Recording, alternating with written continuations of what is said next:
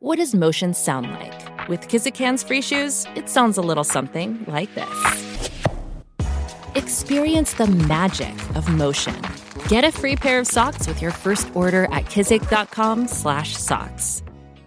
The longest field goal ever attempted is 76 yards. The longest field goal ever missed? Also 76 yards. Why bring this up? Because knowing your limits matters, both when you're kicking a field goal and when you gamble. Betting more than you're comfortable with is like trying a 70 yard field goal. It probably won't go well. So set a limit when you gamble and stick to it. Want more helpful tips like this? Go to keepitfunohio.com for games, quizzes, and lots of ways to keep your gambling from getting out of hand.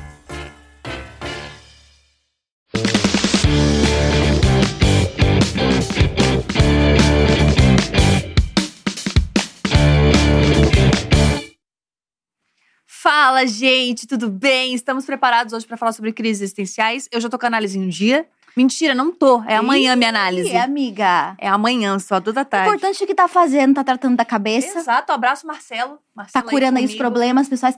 E esse assunto vai ser muito importante porque hoje vai ser uma grande sessão coletiva. Será que vai ser? É. Ou ser será que a gente vai deixar por pior? Vai ser uma terapia coletiva. Vai ser. Eu acho, eu, eu sinto isso. Eu sinto também. Porque a gente vai conversar, gente, com duas pessoas maravilhosas que são criadores de um movimento online que tem feito, pelo, pelo menos pra mim, Nathalie, a psicanálise uma coisa muito mais acessível e interessante. Uhum. A gente vai convidar, vai conversar hoje.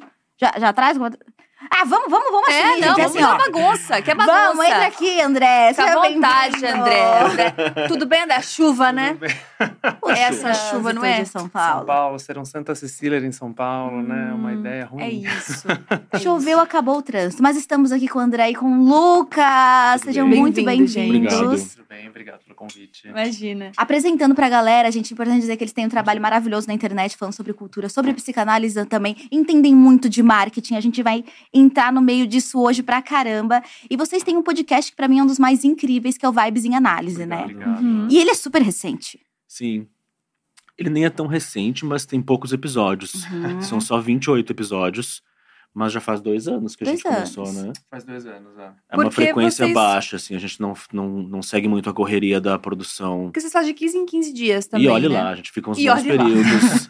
Esperando. uns bons períodos também maturando e. É, às vezes dá um intervalo um pouco maior. O Ah. pessoal não gosta, fica bravo. É, eu imagino. Mas é porque são temas bem densos também, né? Na maioria das São. vezes. E vocês têm que ter. esse- é, são assuntos densos que vocês têm que trazer de uma forma leve e também Uhum. de uma forma que seja acessível, que a galera entenda. Então, acho que é um, é um trabalhinho, realmente, assim. Eu tô do lado de vocês. Ah, Eu também demoro A bastante gente pra postar. apoia, a gente apoia Ah, essa- esse tipo de produção de conteúdo, mas, mas humano e realista, né? Que tem a ver com várias coisas que vocês já falaram. Aí a gente vai falando, eu vou lembrando de vários podcasts que eu já ouvi, que foi o de viralismo, que foi inclusive, que bombou muito, né? E saiu muito da bolha. Uhum. E a gente, fica, a gente tava conversando sobre como vocês trazem esses temas e definem isso. Isso é Uhum. muito interessante Uhum. falar. Uhum. Porque vocês conseguem colocar a psicanálise numa aplicação extremamente contemporânea, né? Uhum. Como é que é esse processo? Vou começar então. Aquela olhadinha de tipo, você ou eu? Você ou eu? Vai lá. É, a gente brinca que a gente criou a Float pra falar um pouco sobre bad vibes. Essa frase do Lucas, acabei de roubar. Mas é um pouco dessa crença que a gente tem de que tem alguns assuntos que são densos, que são difíceis, mas que eles estão atravessando as pessoas. Uhum. e que as pessoas têm muita vontade de falar. E a psicanálise é um pouco sobre isso também, Uhum. né? Frase clássica do Lacan, não existe sujeito fora do, da cultura, não existe inconsciente fora da cultura. Uhum. Então, nesse sentido, a gente mistura um pouco disso tudo para usar a psicanálise como ferramenta nesse, nessa direção, de elaborar alguns desses temas que ficam meio empedrados, embaçados, difíceis da gente articular.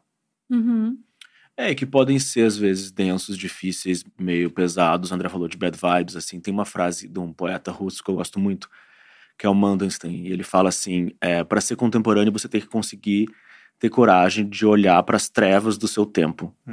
E aí, por trevas do tempo, que parece algo bem tenebroso, é, um, é aquilo que está na obscuridade que a gente não está conseguindo falar muito a respeito, porque é difícil ou porque a gente não tem as palavras ainda, é, porque não está na cultura de massa. É o tipo de coisa que depois que passa um tempo, você consegue olhar para trás e se enxergar, ah, então estava acontecendo aquilo, né? Só que como fazer isso agora, Uhum. né? Como fazer esse um pouco dessa filosofia contemporânea, que é fazer reflexões sobre o nosso tempo, Uhum. né? E puxar algumas coisas da psicanálise para fazer esses exercícios, assim. E aí a gente faz muita viagem, né? São umas teses, são hipóteses, a gente gosta muito de chamar convidados que possam trazer um olhar especialista sobre aquele assunto Uhum. e criar essas provocações. Para nós, o, o, o grande sucesso é quando as pessoas falam que levaram aqueles temas para sua análise, né? Que Hum. fiz- mexeram ali, fizeram alguma mudança lá dentro que não sei muito bem qual é que é. Isso é muito legal, porque às vezes a gente não tem referência daquilo que a gente tá sentindo, né? Hum. Às vezes a gente não sabe realmente descrever aquilo que a gente tá, tá pensando, aquilo que a gente tá vivendo, assim. E aí eu acho isso muito legal também, porque às vezes você fala de uma coisa que, que passou por você, assim, que aconteceu contigo, aí as pessoas pegam aquilo e pensam, nossa.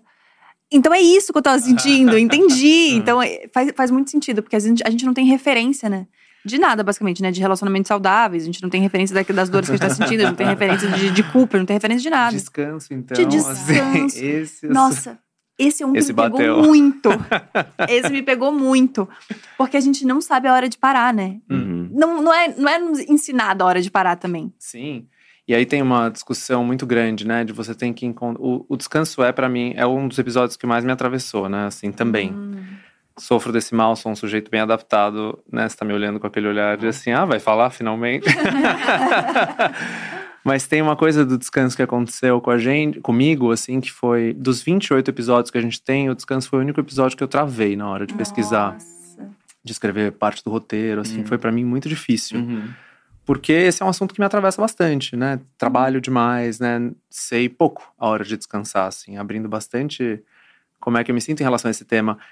Só que, ao mesmo tempo, pra gente foi um tema quase panfletário, assim, né? De em defesa do descanso, né? Assim, existe uma defesa que a gente tem que fazer disso, porque a gente fala muito, né? Sobre desejo, sobre encontrar o que você ama, sobre estar fazendo alguma coisa que faz sentido, criar novos caminhos de sentido. Mas assim, trazendo aí agora um pouco de conceito rapidinho, assim, pulsão de vida, né, é maravilhoso. Eros, né, a parte mais é, nobre, talvez, do nosso psiquismo, ou uma das. Só que pulsão de vida sem o princípio do nirvana, né, sem abaixar um pouco, sem acalmar um pouco, é maníaco. Né? E é um pouco desse, dessa discussão que a gente propõe, assim, né? De como é que a gente vai pensar também para além do discurso de faça o que você ama e você nunca vai se sentir trabalhando, ou faça o que você ama e você nunca mais vai amar nada, né? Perfeito. E ouvindo vocês, eu penso muito que as pessoas mais do que nunca estão pensando sobre saúde mental e sobre os impactos do que foi viver a pandemia, por exemplo. E existe uma onda gigantesca de patologização de todas as áreas da vida, né? E eu fico pensando como é que, ouvindo vocês, eu percebo que vocês estão num lugar até muito responsável dessas informações. Porque a gente tem visto é, cada vez mais pessoas divulgando esse conhecimento muito específico da clínica nas redes sociais, no TikTok. Isso às vezes acaba criando um sentimento de ansiedade e desespero muito maior. Como é que vocês conversam com esse momento e essa demanda desse público por essas informações para tentar se encontrar no momento que tá todo mundo muito perdido e quer fala o que que eu sou, fala o que que eu preciso fazer Uhum. para continuar vivendo. Fala o que eu tenho. Fala o que eu tenho, né? Uhum. É tão complexo, né? Esse. Às vezes parece que as pessoas querem realmente um, um manual ou um cardápio de sintomas e doenças e transtornos para você ir olhando e escolhendo qual você se Dá check, identifica. É. Eu tenho isso, verdade. E isso pode ser um começo, mas assim, a pessoa vai ter que falar sobre ela, né? Ela vai ter que elaborar, ela vai ter que eh, subjetivar aquele sentimento. E a gente não consegue fazer isso ah, nas mídias sociais, você só recebendo passivamente conteúdos e, e se autodiagnosticando, e- ou achando que está fazendo terapia porque segue um terapeuta influenciador. Uhum. né? Então tem é, muitas questões que têm que ser discutidas sobre essa popularização da saúde mental como um tema, assim, e, e a gente se, se mete nessa história, assim, a gente sabe que tem muitos analistas, muitos psicólogos que têm um olhar tão preconceituoso que acaba sendo mais nocivo ainda, porque é fingir de, é fazer de como não está acontecendo, Uhum. né? Então a gente vai ter que olhar, a gente vai ter que ver o que está acontecendo no TikTok, que às vezes é muito assustador, mas você tem que observar isso com coragem, porque essa é a realidade de hoje. Óbvio que é, a gente não pode ser superficial, a gente não pode ser raso nem irresponsável, mas isso não quer dizer que a gente não possa produzir conteúdo de qualidade e com alguma coisa autoral e original nas redes sociais Claro. né? E que isso possa ter um efeito benéfico para as pessoas. E sem a gente precisar topar a dancinha do trauma ou né, outros recursos muito loucos, né? Assim, que, que nos impressionam bastante também, né? Assim, nos deixam bem chocados, assim, do tipo... Ah, o influenciador que está vendendo curso de criatividade, falando que nesse curso você vai superar seu trauma. Isso é de um alto nível de responsabilidade, né? Porque você está prometendo algo para o outro que você, não é possível de sustentar, né? Assim, num tema que já não está muito fácil. Né, Brasil é assim, é potência global em pandemia de saúde mental, né, em uma crise muito grande. Né, assim, então a gente tem que tomar cuidado, né? Assim, o sistema de apoio à saúde mental, os CAPs, né? Assim, é um sistema incrível, mas muito sucateado, que tem muito pouco dinheiro. Então tem uma grande questão sobre isso, né? Assim, e aí, ao mesmo tempo, a gente decide jogar esse jogo que também é uma. Não sei como você enxerga isso, mas eu acho que é também uma honra à tradição, assim, porque a gente cria todos esses cânones né, da psicanálise, cita todos eles, mas todos eles foram radicalmente polêmicos nos seus uhum. tempos. Né? O Lacan foi para a TV, o Freud foi expulso e voltou para várias sociedades. O Lacan também foi expulso.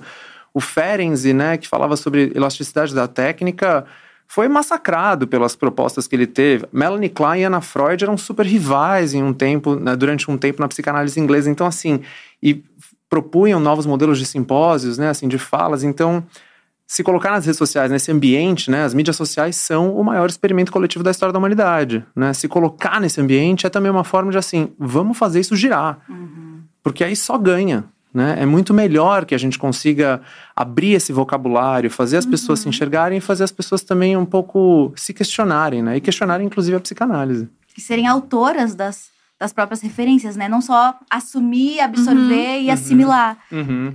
E eu fico pensando a, a, crise existencial que deve gerar de vocês utilizarem o projeto rede social para falar sobre saúde mental, sendo que a rede social também é um dos grandes problemas da saúde mental. Sim, e vocês têm que estar preocupados com o algoritmo, com visualização, se esse vídeo vai viralizar ou não, sendo que vocês falam justamente que não é sobre isso que está o nosso valor. Então, que crise existencial é, que deve gerar isso? A gente tem uma, uma regra. A gente não faz post no Instagram dizendo saia do Instagram. Ah. a gente não faz. pra, tem um limite da é, hipocrisia. Da hipocrisia. Ela chega ali, calma. A gente precisa, né, criar algum tipo de anteparo. Hum. Hum. Quer falar? Não. Não, é claro que a gente. Todo mundo sofre, a gente é, também sofre. Também passa por também isso, né, passa, né? Assim. Mas assume uma postura crítica exatamente para falar sobre. É interessante como algumas coisas também vão empelotando, assim, não vão querendo falar sobre essas coisas também, né? O viralismo que você puxou, Natalia, é assim, para nós, assim, eu humildemente acho que o viralismo é uma das melhores análises que a gente já fez, assim, porque é falar sobre um assunto que está muito inflamado para muitas uhum. pessoas e parece que tem no horizonte, ou já no dia a dia, o canto da sereia que é muito traiçoeiro, né? Assim, do tipo, creator economy. Uhum. Vamos todos viver do que a gente ama, vamos falar do que a gente ama e, e vai ser isso. A realidade não é essa. Vocês são criadores de conteúdo, uhum. vocês sabem do que eu tô uhum. falando, né? A realidade é muito trabalho, trabalhar para uma caixa preta, ninguém sabe como funciona, ninguém uhum. sabe como o algoritmo funciona. A AI, AI. Não, AI já está operando uhum. faz tempo e, assim, impactando a nossa subjetividade de uma forma muito intensa. Uhum. Como é que a gente lida com isso? Então, e se a gente falar de uma postura um pouco mais crítica? Né? E se a gente também abrir uma discussão sobre isso, que é sobre assim, ah, então talvez você também tenha o sonho de viralizar. Uhum. Não botou isso para fora, mas é um sonho que está pairando. Né? Quando 98% dos é, adolescentes de comunidades periféricas dizem que sonham em ser gamer profissional, isso diz muito. É o novo jogador de futebol. Né? Exato. Né? Modelo atriz, jogador de futebol, né? Todas essas uhum. profissões. Relação do brasileiro com a fama é um negócio assim, nossa, uhum. esse da tese, né? Exato. Então é um pouco desse raciocínio, assim, né? De como é que a gente joga esse jogo, mas também a gente não joga esse jogo de ouvidos tampados e dizendo é tudo lindo, vamos todos dançar, porque não é meio assim, né? Uhum. É, encontrar um pouco a sua ética também, né? Os seus limites, assim, que vai ser de cada um, mas ah, eu acho que tem uma algo a se admitir, que talvez até. A gente estava falando de comunidade psicanalítica antes, né? Comunidade. é... oh, oh. Grupo. Mas do quanto ainda tem muitos analistas que acreditam que você tem que ser só um nome num cartão de visita uhum. extremamente misterioso, né? E que não vai. Uhum. Mas assim. É...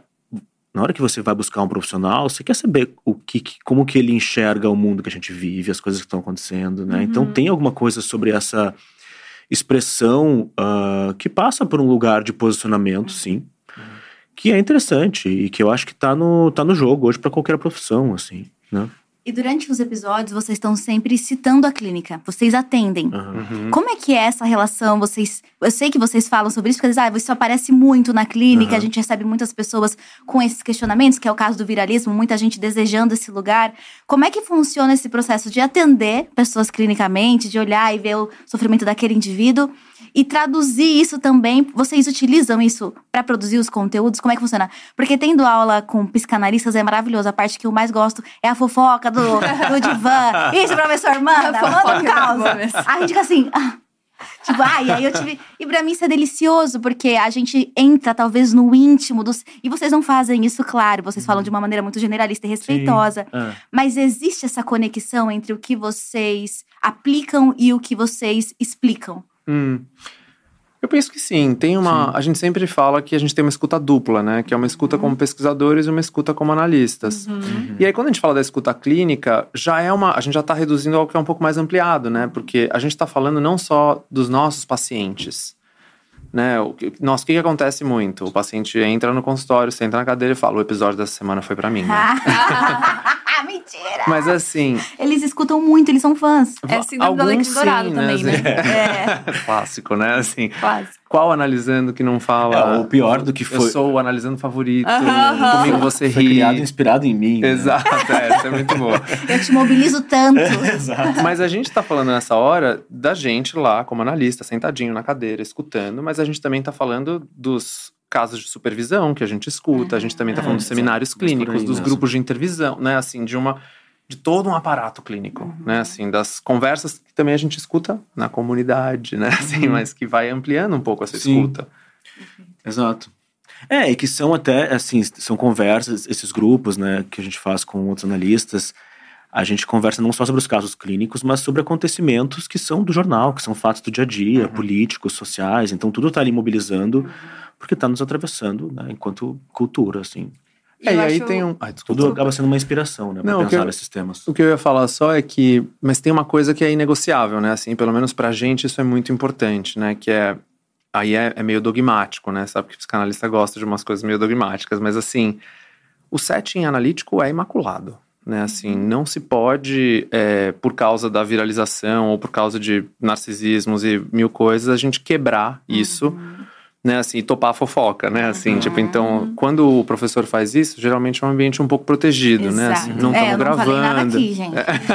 não, não Só falou, citei não que traz casos, casos genéricos. Não, mas vários analistas fazem Exato. isso. Vários analistas fazem isso. Mas a questão é um pouco essa, assim, né? De a gente não pode perder de com vista. anonimato, né? Dentro do- Exato. com um propósito, num grupo de supervisão, é o propósito de discutir um caso. Uhum. Né? Você não vai fazer isso expondo num- de forma pública a história de alguém, né? Exato. É, a gente fala isso porque não é que as pessoas se acham tranquilo isso, né? Assim, as pessoas pedem bastante, né? Assim, que a gente fale um pouco mais e, e fale das pessoas públicas, né? Assim, o que, que a gente acha das pessoas públicas, né? Assim, eu, eu já falei isso algumas vezes, né? Mas eu faço uns vídeos que eu chamo de psicanálise selvagem, que são umas análises de personagens ficcionais a partir da psicanálise. E aí é muito curioso, toda a onda de Big Brother vem, né? Assim, ai, quando você vai fazer dos BBBs? Quando você vai fazer do. é, bom, to- casamento às cegas, ou Isso. toda essa. Porque realities são hoje o pop do audiovisual brasileiro, né? Assim, é, é o maior produto cultural que a gente tem, né? E a minha resposta é sempre nunca, porque essas são pessoas, né? Assim, a gente não tá falando de ficção, a gente tá falando de pessoas que vão ser atravessadas por isso, né? Assim, ninguém merece receber um diagnóstico selvagem vindo do nada, né? Assim, Não, e pessoas que estão, assim, claramente recortadas, recortadas, recortadas Ai, e editadas né? Ah, bom, dentro de um sim, contexto, tem um Uhum. roteiro, É. que tem uma coisa. Então, assim, ser extremamente cruel. Porque são pessoas reais que estão sendo colocadas como personagens. então, Uhum, assim, não faria exato. sentido nenhum. Não, exato, assim, e que já é uma edição que, assim, nossa, dá pra gente discutir bastante coisa, né, assim, tem um caso que me chama muita atenção, assim, eu não sei se foi ano passado, mas ano retrasado, mas teve o BBB em que a Poca participou, né, e eu lembro de ver isso no- nas redes sociais, assim, de uma grande piada de como a Poca era preguiçosa, a Poca dormia muito, a Poca não queria nada, e aí vazou em algum momento as imagens da Poca no banheiro chorando, várias vezes, né, assim, então, e aí Aí você pensa, hum, preguiça, né? Ou será Preguiça que. ou adoecimento psíquico? Tem uma melancolia em curso aqui, do que, que a gente tá falando? Peraí, peraí. Então, assim, é muito perigoso a gente tomar o que a gente assiste pela realidade. Uhum. Né? Ah, quiçá fazer disso material analítico, material clínico, né? Assim, aí é delírio, gente. É, mas isso, isso desperta curiosidade, né? Existe uma parte de, da gente, às vezes, que a, a gente quer um diagnóstico. Vamos facilitar a minha vida, vamos dar diagnóstico para o que a gente vê, para a gente se identificar ou negar. O tanto de diagnóstico que deram para o Bolsonaro durante Aham. tanto tempo, né? Durante Aham. todo o processo eleitoral. Uhum. E, e nunca se fala sobre mau caratismo, né? Sempre um. Eu acho que ele tem um. Talvez ele só seja uma pessoa ruim. Talvez ele só seja uma pessoa extremamente ruim. E eu acho engraçado porque existe esse lugar de. que é quase superficial mesmo, né? Das redes sociais, de trazer esse diagnóstico como se nada, que é tipo astrologia, né? que você percebe que você tem um pouco de tudo. Tipo, ah, eu tenho um Sim. pouco de TDAH também. Eu acho que tô dando check, assim.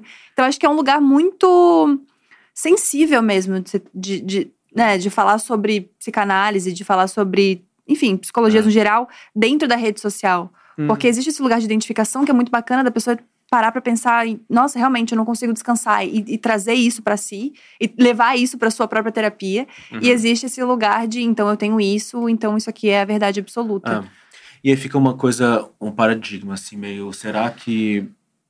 E quando o André fala de bad vibes, né? A gente sabe que às vezes tem alguns episódios que a gente faz que ficam um pouco pesados, assim. A gente traz uns assuntos meio densos, umas coisas meio doloridas. E sempre rola um, um momento, assim, onde a gente pensa, cara, a gente também não pode evocar nas pessoas. É, a gente não pode ser a positividade tóxica de só falar de coisas boas e tudo mais. A gente né, quer mostrar também esse outro lado. Mas também, como fazer de uma forma que as pessoas também não se sintam destruídas depois de escutar um episódio. Sem esperança É. total chorar no vida, banho, né? né? É, e ao mesmo tempo, mas também não é pra sair, porque o lugar do analista, e aí assim, né, separando até um pouco às vezes de outras psicologias mais positivas, ou que trazem às vezes um, algo mais de uma recomendação, de dicas do que fazer. O analista não vai dizer o que a gente tem que fazer, né? Ele não vai te dizer a dica assim, ó, então no fim faz isso, faz aquilo outro. Porque é um ódio às vezes. Tá? Que gera angústia. a mão bateu, né? Isso, a Assim. gente fica com essa angústia, mas é Chega. com angústia que a gente Chega. trabalha. E Então a gente tem que dosar um pouco, assim, de trazer essa angústia, né, para o espectador, para o ouvinte ali, mas ao mesmo tempo também não deixar num desamparo absurdo, assim, dessa clínica do real, onde a pessoa sai chorando desamparada. É, que, é- que até se isso levar ela para análise, ótimo também, né? Que até é um pouco dessa dança, né? Assim, entre o, entre o conteúdo, né? Esse significante mestre das nossas vidas, mas assim, o conteúdo e, e a clínica em si, né? Assim, porque na clínica o nosso trabalho é, e aí reduzindo bastante, mas assim, acho o paradoxo é profunda, né? Assim, a gente vai ter que sustentar o dilema nessa análise, né? É isso Vai que a gente vai fazer. A gente vai no fundo, né? Christopher Bolas, um grande psicanalista, fala sobre isso, né? Assim, breakdown pode ser breakthrough. Então, assim, vai quebrar, vai ser uma descida ao inferno. Né, assim, e vai ter suas dificuldades, né? Assim, só que vai ter alguém segurando tua mão. Você não vai fazer isso sozinho, né? Assim, na treva absoluta. É, não é Na broadcasting, internet né? não dá pra gente ir nessa, né? Não é um lugar sem escuta, é um lugar que tem escuta. Isso é muito importante também, inclusive a gente dá um passo para trás e já a gente continua falando sobre internet, com produção de conteúdo que é incrível, mas muita gente não entende o que é a psicanálise Hum. e quais as diferenças entre a psicologia e a psicanálise. Vocês podiam explicar um pouquinho? Tretas.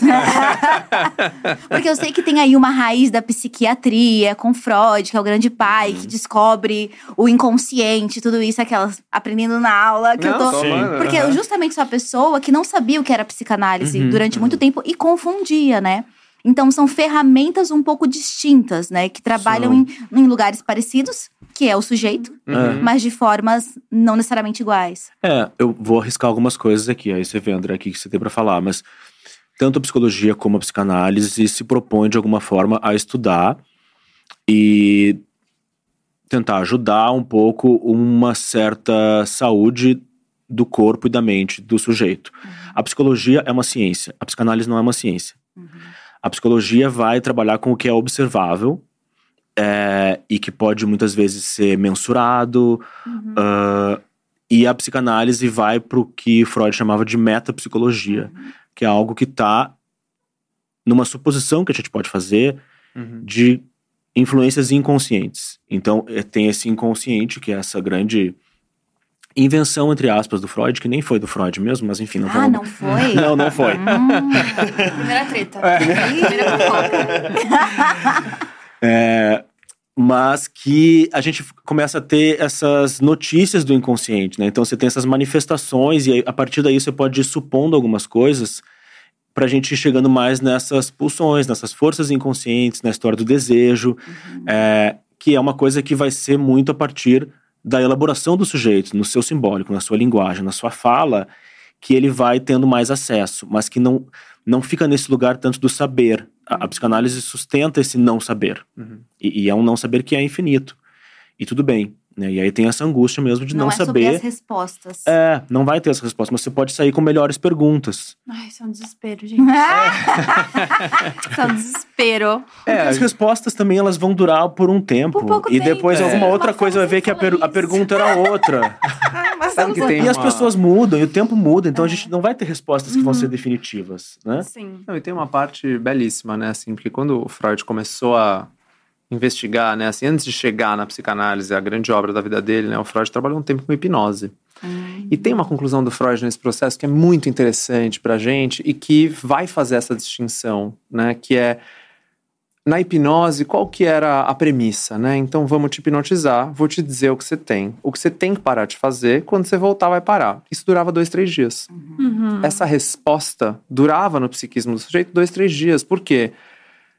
A- o que a gente tem aqui dentro é um pouco mais complexo e acha jeitos de esquecer essa resposta, Uhum. acha jeitos de contornar essa resposta, acha jeitos de proteger o conteúdo trauma, enfim, por aí vai. Nesse sentido, é, não adianta dar a resposta para o analisando. O analisando tem que chegar sozinho Sim. a gente vai lá, estamos aqui. Mas uma distinção que eu gosto sempre de pensar é assim, radical a, a redução e o resumo, tá?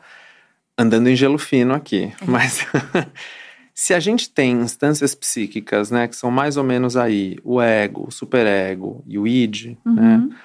É, o id vai equivalente ao inconsciente, pra gente dar uma simplificada, né? A gente briga no intervalo, assim.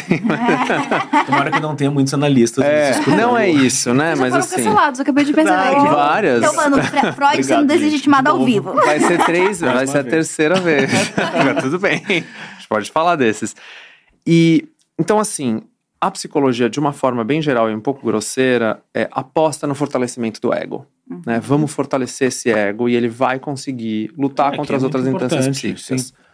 Precisa, né? Assim, várias pessoas escrevem, né? Vocês falam tão mal do narcisismo, né? Sim, porque os tempos são muito narcísicos, mas Uhum. todo mundo precisa de um pouco de narcisismo. O ego seria o, o consciente. O ego seria que você... o, o que você sabe. Sabe o- de o- você. sabe de você. Perfeito. É, um eu que sabe. Enquanto o sujeito é o sujeito do inconsciente, o eu é o que. É o que eu sei de mim mesmo. Uhum. Né? Então, tudo que você se identifica, eu sei meu nome, eu sei onde eu nasci, eu sei isso que eu vivi, mas tem uma coisa que eu vivi que eu não lembro, Uhum. que foi reprimida. E isso tá no seu inconsciente. Ou que eu lembro diferente, né? Uhum. Que aí é, é E aí é que é muito interessante, porque enquanto ah, essa angústia de não saber, quando, por exemplo, o analisando faz uma pergunta e o analista até sabe uma resposta que ele poderia dar, se você, o que você tem que fazer é não responder, porque você deixa ele fantasiando. E a psicanálise é a clínica da fantasia. A fantasia vai ser mais interessante do que a resposta. Olha. né? A Gabi já nervosa. aqui. Nervosa. Desesperada. Não, e aí- Marcelo, tá assistindo? Fechando, a questão é essa, assim. E aí, pra psicanálise, a gente entende que, assim, quem manda, né? Frase do Freud de novo, né? Hoje eu tô bem dogmático, né? Assim, mas É bom, é bom. o eu não é senhor em sua própria morada, né? Então, assim, o ego cá entre nós não manda muita coisa. Por mais que a gente insista e por mais que a gente viva num tempo que aposta, dobra a aposta, triplica a aposta, truco. No ego. o inconsciente é quem dá as cartas, né? Assim, é o quem dá mais ou menos as cartas, né? Então, nesse sentido, o que, que a gente faz? Que psicanalista tem uma regra que é assim, não independe da linha ou da matriz é, psicanalítica que você siga, mas assim, é a escuta do inconsciente. Quem fala, esconde, quem esconde, revela, e a gente vai para esse jogo, para tentar achar o que tá entre, na brecha, o que escapa da censura, pra gente conseguir escutar o que tá lá atrás. Porque no final, qual que é o nosso objetivo, né? Assim, às vezes é o paciente de 20, 30 anos que está fazendo análise. Ah, mas eu não sei se eu evoluí, eu não sei se está melhor, eu não sei. Parece eu. mas a gente não pode. Conta pra gente um pouco. É, eu quero. Eu já, não, assim, Gabi, você tá levantando a bola. Mas aí no final é assim: o que, que é o nosso trabalho? É tolerar o mal-estar. Esse é o trabalho de um analista. Ajudar o sujeito a tolerar o mal-estar que é estar vivo. Sim. Hey, it's Kaylee Cuoco for Priceline. Ready to go to your happy place for a happy price? Well, why didn't you say so? Just download the Priceline app right now and save up to 60% on hotels. So, whether it's Cousin Kevin's Kazoo concert in Kansas City, go Kevin, or Becky's Bachelorette Bash in Bermuda, you never have to miss a trip ever again. So, download the Priceline app today. Your savings are waiting. Go to your happy place for a happy price. Go to your happy price, Priceline. Why is it that with sparkling water, I'm always playing guessing games with what flavor I'm drinking? Is it citrus? Is it aluminum can flavored? Mm, not sure. Sparkling ice, though, they really mean flavor. Like in your face flavor. Orange mango, black raspberry. Don't even get me started on the strawberry lemonade. Kiwi strawberry slid right into my taste buds DMs last night and let them know who's boss. No subtleties there and no sugar either. But it does have vitamins and antioxidants. Find sparkling ice at a major grocery store or club retailer near you. Sparkling ice. Anything but subtle. Obrigada por isso. Porque isso é muito engraçado, porque acho que existe uma. Pelo menos pra mim, existia muito. Teve uma época da minha vida que eu fazia terapia, que eu não me lembro qual que era agora, não sei se era comportamental, eu sou péssima com o nome. Eu fazia isso e fazia análise, assim. E aí era muito engraçado, porque é, eu sentia na minha cabeça, e aí realmente, uma cabeça de uma pessoa de 5 anos de idade, mas eu definia assim: que em uma eu tratava os sentimentos e a outra eu arrumava bagunça, sabe? Na análise eu arrumava bagunça, assim, de tudo que tinha dado errado na minha, na minha vida, do tipo assim, um dia que eu não consegui tomar o iogurte que eu queria e que aquilo transformou num buraco gigantesco que agora eu não consigo ter relacionamento saudável, sabe assim? Uhum, É um negócio que é ridículo, tipo assim, puta, perdi meu chinelo, e de repente você não consegue namorar. Não confia mais em ninguém, porque o chinelo desaparece. Exato. Então o homem desaparecerá. Exato. Umas Foi coisas ele. assim. Foi o chinelo que começou a fazer isso. É muito engraçado. E aí eu, eu, eu gosto- comecei a gostar muito de análise por causa disso, assim, porque eu acho que eu tô num- numa constante de, de querer respostas e a gente não encontra, né? Uhum. Então é um negócio muito bom, é quase inodê, né? É quase uma coisa assim, meio. Não sei, é uma pirâmide, assim. Todo- Todo mundo toda hora. De pirâmide. É, é isso, uma Achei coisa que fosse algum pirâmide. conceito, algum teórico. Não, não, é coisa pirâmide mesmo. Tipo assim, você quer chegar no diamante, né? Você quer chegar no diamante, aí você não consegue resposta nunca e você fica procurando mais respostas até que você percebe que as perguntas já mudaram, que você não quer mais saber sobre aquilo, que aquilo já, você já conseguiu conviver com, Uhum. aquela, com aquela dúvida, assim. Uhum. Teve uma vez que, na análise, inclusive, ele falou uma coisa que me marcou muito, que é você. Existe um buraco. No caso, me expondo aqui de um jeito que eu não sei nem se era legal. Mas, com a morte do meu pai, existe um buraco. E ponto. Esse buraco existe. E eu não vou conseguir preencher nunca. A ideia é eu não tentar tapar esse buraco, eu não esquecer que esse buraco existe, e eu tentar não ficar. E eu não ficar falando só sobre esse buraco. É só saber que o buraco tá lá. Uhum. E ele vai seguir lá. E é conviver com o buraco. Uhum. E eu fiquei tipo, ah, que legal. Então, Sim. tudo bem. Gente, Sim. é maravilhoso. Sensacional Sou isso, né? suspeito, mas é maravilhoso. Isso te tira um peso, eu acho. Exato. Jo- jogo do Resta 1. Vamos Uhum. pensar. Jogo do Resta 1. Imagem didática. Se não tem um furo no meio, não tem jogo.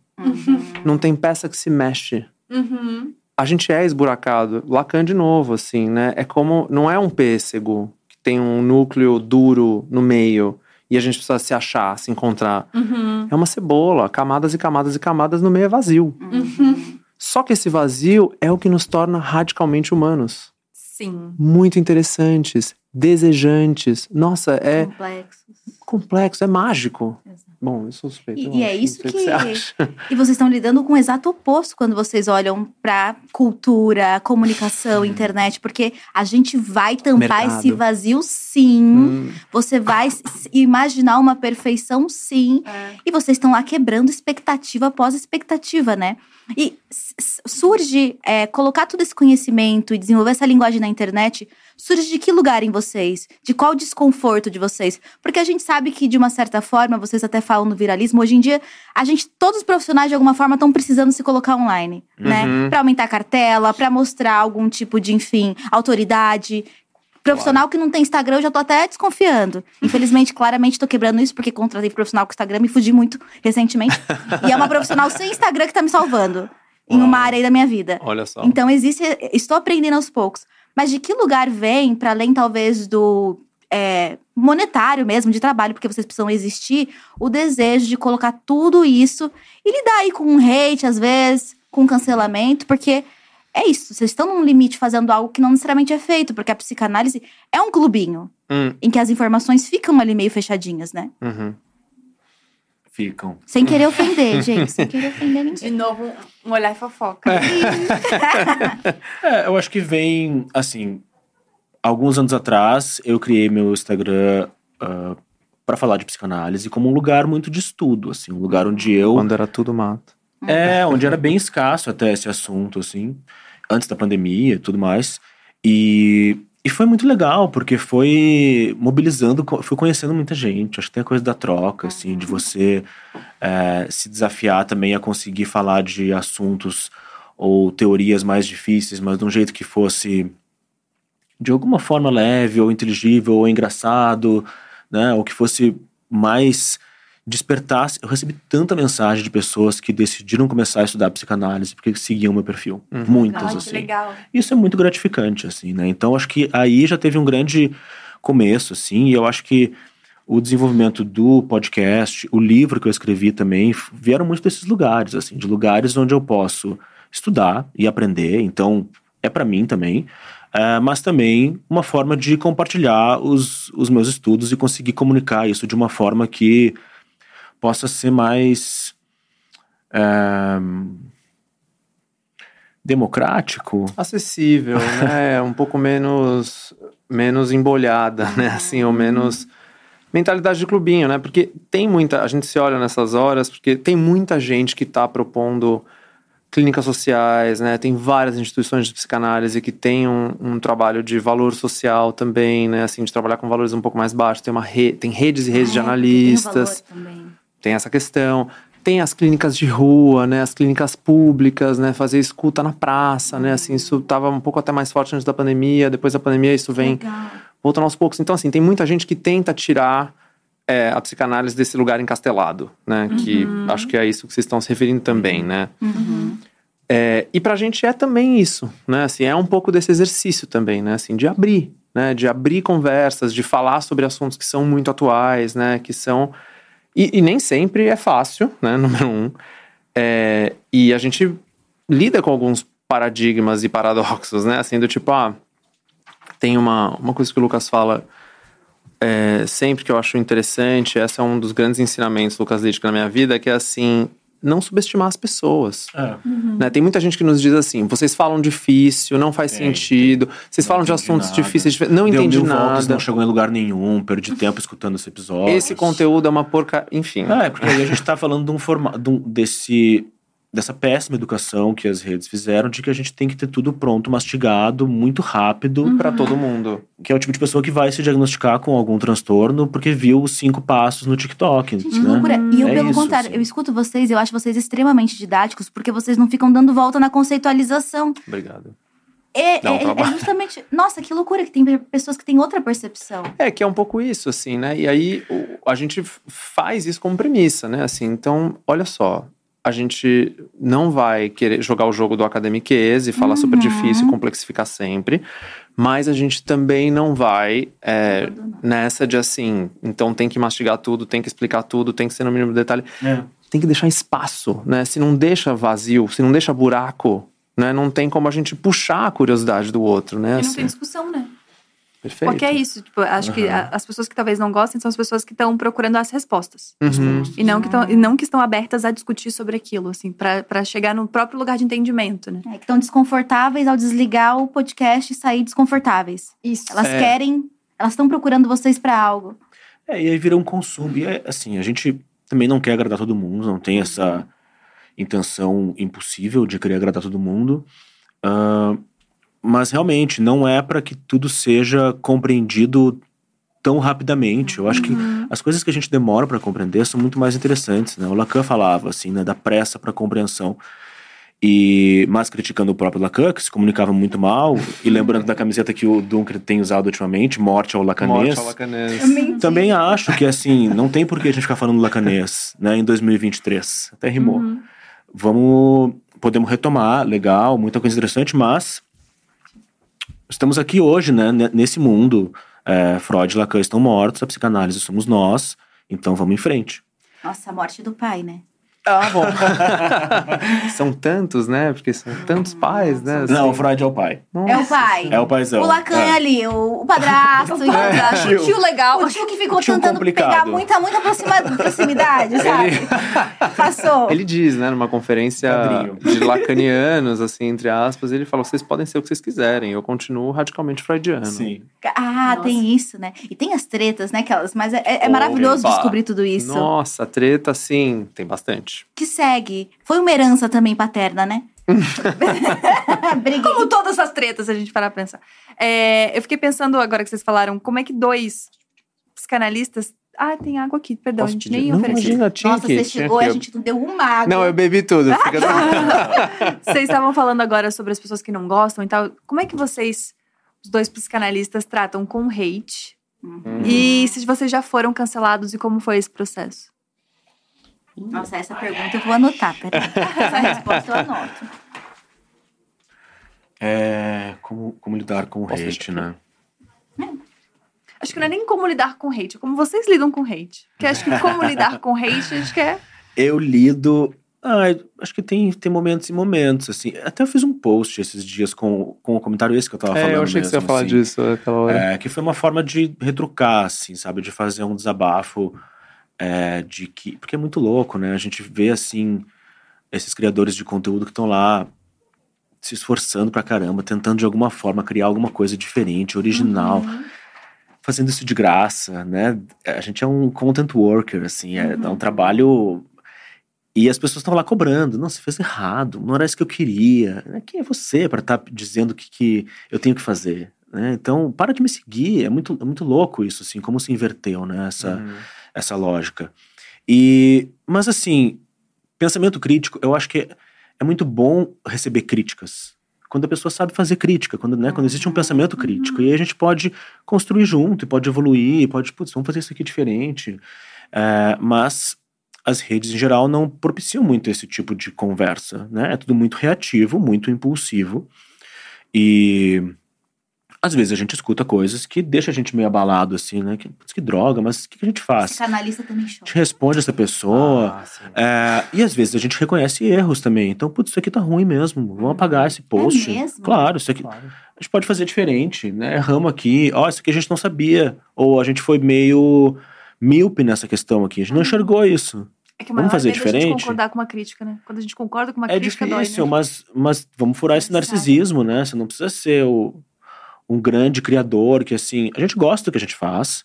E Vocês se tem um- dedicam? se dedica, mas é, dá pra melhorar, e dá pra escutar mais as pessoas e de alguma forma também foram várias coisas que a gente refez assim, relembrando assim, tem várias. É, tem também umas que. Porque assim, só pegar um gancho disso que você falou que eu achei muito bom, que é assim, lembrete, né? Todo dia a gente tem que se lembrar um pouco isso. Lugar do suposto saber. Né? Se, a- se a gente cair naquela de achar que o comentário perfeito é verdade, né? Assim, sou perfeito, fui perfeito, o conteúdo foi perfeito. Roubada, acabou. Eu caí Nessa- nessa, hein, gente? Lá no começo, ah, eu sou foda, né? Todo mundo dizendo. De repente, não tinha estrutura psíquica nenhuma sobe lidar com aquilo. cabeça, né? Uhum. Bah, É. Destruída. Na verdade, arremessa a cabeça lá pra baixo, né? Assim, que a gente não consegue sair desse buraco, né? Assim. Mas tem uma. É difícil, assim. Tem uma. Tem uma coisa que eu acho muito interessante, que sabe aquele tio, aquela tia que gritava com a TV, assim, que a gente assistia no domingo, brigando com a TV ou brigando com o jornal à noite, assim. A internet é esse lugar em que todo mundo virou meio tia da TV, né? Assim, que a gente fica gritando com todo mundo, né? Assim, é... o Chico Feliz tem uma frase que eu acho muito interessante, que é assim, por que, que na internet a gente se autoriza a falar com o outro de um jeito que a gente não falaria com ninguém na rua? Né? Bom, tem estudo sobre isso, É, o efeito de desinibição, né? desinibição Desinibição online, a síndrome do anonimato, tem muita gente Nossa. pensando isso. E quais são os efeitos disso? Porque isso tem efeito. Muito violento, né? Né? Tem, tem efeito, inclusive, no sujeito que vai lá que na base do hate. Uhum. Né? Porque quando atrás do anonimato, atrás do avatar, o sujeito vai lá e diz isso daqui é um lixo, né? Ou escala, né, de 0 a 100 muito rápido. Isso tem um custo psíquico, porque quando chegar na reunião do trabalho, quando chegar na, na- O Dunker tem um vídeo interessantíssimo sobre isso, né? Quando chega na reunião do trabalho, quando chega na- no almoço de família, vai ter que baixar o tom. Uhum. O que acontece É. quando o sujeito não consegue mais fazer esse tipo de elasticidade do tom, só consegue se comunicar nessa lógica da economia da atenção, porque aí vamos para um segundo nível. É desenhado para isso. Né? O jeito que as É mídias sociais estão estruturadas é não é a economia, economia da atenção, não é a economia da distração, é a economia da tensão. Para nos colocar e nos manter num estado de tensionamento, porque é a treta Que gera engajamento. que gera engajamento. Porque afeta as pessoas de uma forma mais profunda. E porque nos posiciona, assim, né? Você se identifica com um lugar, é eu versus eles, sei o lugar que eu tô, polariza e, e isso engaja. É. né? E aí nisso a gente elege presidentes, derruba Estado, enfim, aí vai. E isso né? não é culpa das pessoas. As plataformas são desenhadas dessa forma. Pra fazer isso. Ah. Mas aí tem uma questão de como é que a gente vai se posicionar nisso, né? Assim, quão consciente a gente vai querer ser do papel que a gente exerce individualmente nisso, né? Porque aí, aí vou, não vou fugir da pergunta, hein? Porque o, pessoal reclama muito que o Lucas responde as perguntas pessoais e eu escondo, assim, eu escapo Ah. no Como podcast. você lida então com os haters, André? Tem dias que eu saio, do, eu fico fora de sério, É, assim. ah, eu achei que você ia dizer tem dias que a gente não lê também, né? Acho Tem. que tem dias que você tá mais sensível ou deixa passar também, né? Ou não precisa ler tudo. É. E tem dias que a gente pensa, bom, vou ter que sustentar. Vai ter- a gente vai ter que se- segurar que, assim, gerou polêmica mesmo, é difícil mesmo, É. e é um assunto que as pessoas talvez precisem falar. não estavam prontas, barra, queriam muito. Né, Acho que, assim, o exemplo para mim mais forte é quando a gente escreveu um texto que a gente chamou de Pacto Narcísico da Gay Branca. Esse texto a gente mexeu num vespeiro, né? Assim, a gente fez um negócio, assim, à luz de tantas discussões sobre é, teorias ou estudos queer, né? Teoria de gênero, né? A gente foi mexer nisso que é assim. Então, existe uma camada, né, muito grande, ou muitos homens gays que estão exercendo algum tipo de opressão, né? E uma opressão Na que é sentida né? dentro da comunidade Os e até fora da gays. comunidade. Sim, sim. Quantas mulheres As têm, mulheres, né, sim. se sentem intimidadas, né, assim, oprimidas por vários homens gays. O pessoal não gostou. achou, que, achou que a gente estava culpando o, o oprimido por ser oprimido, né? Assim, no lugar. Então, assim, tem uma coisa que está em desenho, inteligência artificial, né? A gente tem que ficar ligado que é a morte da crítica. É a gente chapar. Né? Não existe entrelinha, não existe paradoxo, existe certo e errado, bom ou ruim. A quantidade de emojis de vômito que a gente recebeu nesse post foi muito bom, Caraca. assim, né? Que a gente olhava e falava, uau, assim, realmente mexeu no negócio, assim, né? Ao mesmo tempo, tem horas que. Nossa, não acredito que a gente vai ter essa discussão, né? Eu, eu fiz o vídeo do Tudo em Todo Lugar ao mesmo tempo e ele teve bastante visualizações no TikTok, né? Assim, acima do que eu geralmente tenho. E aí, uns dois ou três é, perfis. TikTok também é uma terra de ninguém. É, né? assim, é inconsciente a céu aberto. Céu aberto. Inconsciente a céu aberto. céu aberto. Frase maravilhosa. Tudo faz sentido agora. Tudo faz sentido. Não, porque a gente idealiza o inconsciente, né? O inconsciente E é o protege. Gente, o inconsciente é um tiroteio, é uma loucura. Não tem tempo, não tem espaço, né? A estrutura é assim, é forte o negócio ali. Caraca. TikTok, né? Assim, aí os comentários vêm assim. E aí eu, eu quebrei esse vídeo em três partes. Aí foi muito interessante que teve um cara específico que ele fez questão de comentar várias vezes nos três vídeos, que era assim. Se o filme fosse bom, você não continuava fazendo conteúdo sobre esse filme. É, esse filme que é bom não precisa explicar. Porque, e assim, eram 10, 20 comentários assim. E aí eu falei, bom, não é um bot, né? Assim, é realmente uma pessoa que tá escrevendo de formas diferentes, críticas a um objeto cultural. Assim, e aí nessa hora você pensa, cara, como é que. Porque vamos lá, ódio também é forma de sustentar vínculo. Como é que tá tão implicado nesse lugar do ódio, né? Assim, não é nem ódio, é puro ódio mesmo, assim. Então é. E aí, às vezes, é, nossa, como é que eu manejo isso aqui, né? Que loucura, gente. Não, eu fico pensando aqui, né? Porque vocês lidam bem com isso de uma certa forma. Vocês têm um pouco mais de manejo aí do que são essas efervescências que estão regendo a internet, porque vocês também já trabalharam muito tempo só com isso, né? Já trabalharam em agências de comunicação. Como é que foi essa parte da carreira de vocês e como isso encontrou a psicanálise e como isso de repente se tornou Float Vibes? É, a gente partiu, acho que eu e o André, a gente tem uma história bem parecida nesse sentido, assim, de começar é, com uma formação, eu fiz comunicação social, mas sempre com, já comecei trabalhando com pesquisa, assim, pelo interesse muito ligado mais ao planejamento estratégico para a comunicação, mas pensando no que está acontecendo em termos de novos comportamentos, novos fenômenos culturais, que pudesse, de alguma forma, inspirar empresas e marcas a estarem um pouco mais conectadas com o mundo de hoje. Assim. Então, Uhum. já veio de um lugar de escuta ali. Né? A diferença foi, com o tempo, fazer não só essa escuta é, das pessoas, muitas vezes no seu lugar de consumidor, né? mas, mas da pessoa como sujeito, assim, né? e entrando mais para a clínica. Então, foi um pouco essa transição, mas sempre com a, esse olhar da, dos fenômenos culturais, assim, né? do nosso tempo. É, pra mim, eu, eu tento resumir sempre assim, de consumidor para indivíduo, de indivíduo para sujeito, né? E aí É. foi um pouco desse caminho, né? Assim, de na comunicação entender dentro das agências de publicidade, né? Assim, que existe um limite gelo fino de novo, mas bem raso, né? Assim, de falar sobre tensões e questões que são muito Sim. densas e difíceis para as pessoas, que É. são as questões das quais as pessoas estão afim de falar. As pessoas não estão brigando horas nas caixas de comentários porque só porque elas são elas estão doidas e porque a internet é desse jeito. Elas também tá estão fazendo isso doendo. porque tá doendo. E eu não tenho vocabulário, eu não tenho gramática afetiva para conseguir dar conta dessas dores. Gramática afetiva. Eu amei isso. É, o certo é gramática relacional até, mas enfim, já estamos aí fazendo Não, esse, esse repente da psicanálise. Então aí tem uma, uma questão que é, na pesquisa a gente tem um pouco mais de espaço, né, assim, para vamos falar um pouco, até porque o Lucas e eu, a gente é muito implicado em estudos de cultura e comportamento, né, que é, não é só, ok, me fala que eu discuto, mas assim, o que está acontecendo e para onde está indo, né? Os estudos da cultura são um pouco sobre isso, né, assim, então vamos escutar um pouco de outro lugar, analisar um pouco o que está na entrelinha, o que, que esse sistema cultural está produzindo, esses sistemas no plural. E aí a gente vai entendendo que assim, o novo só surge da tensão. É só do embate de forças sociais, né, coletivas e individuais, que as pessoas criam alguma coisa nova. Isso aqui tá errado, eu quero fazer outra coisa, né? Assim, e aí numa escola mais clássica, assim, tendência sempre está de mão dada com a contra-tendência essa dança, né, de protagonista e antagonista que a gente vai fazendo. E aí a virada para psicanálise é um pouco assim, não, peraí, mas a tensão é muito interessante. Vamos mais. Vamos aprofundar o paradoxo. Vamos entender o que, que tem assim, um pouco mais na, na raiz e caso a caso, né? Que aí é de indivíduo para sujeito, é entender que cada subjetividade é intransferível e única, né? Assim, quem te cuidou, quem te botou no mundo, como te alimentou, como não te alimentou, quem te botou na frente do espelho, quem não te botou na frente do... Tudo isso vai construindo, assim, né? Esse grande poema que é cada analisando, né? Eu achei isso sensacional. E eu fiquei pensando que deve ser uma.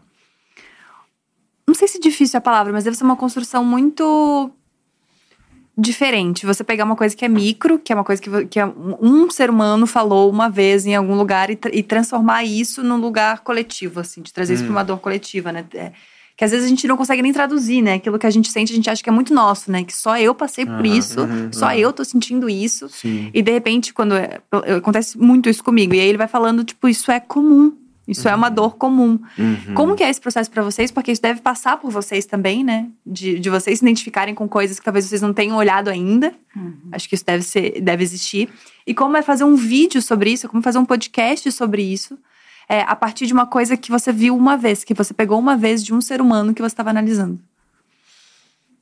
Aí a gente rouba um pouco no jogo, né? Assim, porque a gente vai pegando padrões, né? Assim, o que que tá surgindo em vários lugares, né? Assim, o que que a gente tá escutando reincidentemente, né?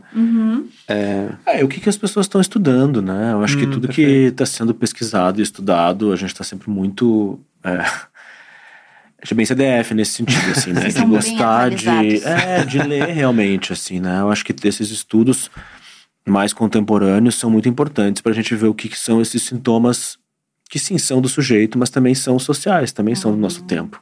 Né? E que é essa loucura, aquela frase muito clássica de que você está muito bem adaptado a uma sociedade que está doente, não é um sinal de saúde. Né? Se você está sofrendo por um ou outro motivo, mas todo mundo também tá, ou quase todo mundo, quem não tá é que tá alienado e não tá enxergando o que tá acontecendo, né? Então aí a gente começa realmente a abrir essa, o que, que é do sujeito, o que, que é do social, da cultura e tentar criar esse, essas conexões, né? É, até porque na clínica vai ser interessante esse processo de, ok, essa, existe a dor do mundo, existe a doença do mundo, mas que pedaço você vai tomar pra si? Vai ter que pegar um, É, vai, que vai que ter que vai pegar um pedaço isso, pra né? si, né? Senão vai ficar despedaçado, né? Então, difícil isso, assim, né? Mas o- é um pouco do nosso processo, né? Assim, então, mas fala lá, Gabi. A Gabi, ela tá, o cérebro dela sabe. Eu tava pensando em, em quais esses lugares que atravessam mais vocês. Vocês falaram agora sobre o, o- sobre o descansar, mas quais outros vídeos foram difíceis de serem colocados pra fora? Quais outros podcasts foram difíceis de serem colocados? Ah, eu acho que o Solidão Gay, assim, é um que a gente até fez de uma dobradinha, né? Isso eu assim. mandei para uns quatro amigos. É mesmo? Mandei pra muita gente. Como eu é que vi foi? o choro de todo mundo. Ai, amiga, é isso mesmo. É. Porque é isso, você ouve as pessoas reclamando, mas se continuando agindo dentro desse sistema. Hum. É isso, eu me incomodo, mas eu não tenho ferramenta pra transformar, porque é como todos nós vivemos. E a discussão sobre o podcast de vocês surgiu a partir desse tema aqui. Qual na tema? dia. Foi a gente conversando com o Gabi, com todo mundo Sobre sobre, isso. Ah, sobre esse só. podcast. É, É, o mais esse- difícil pra mim foi o sobre dizer adeus. Que foi um que a gente fez sobre luto e términos. Que foi com a Maria Homem, inclusive, que foi incrível.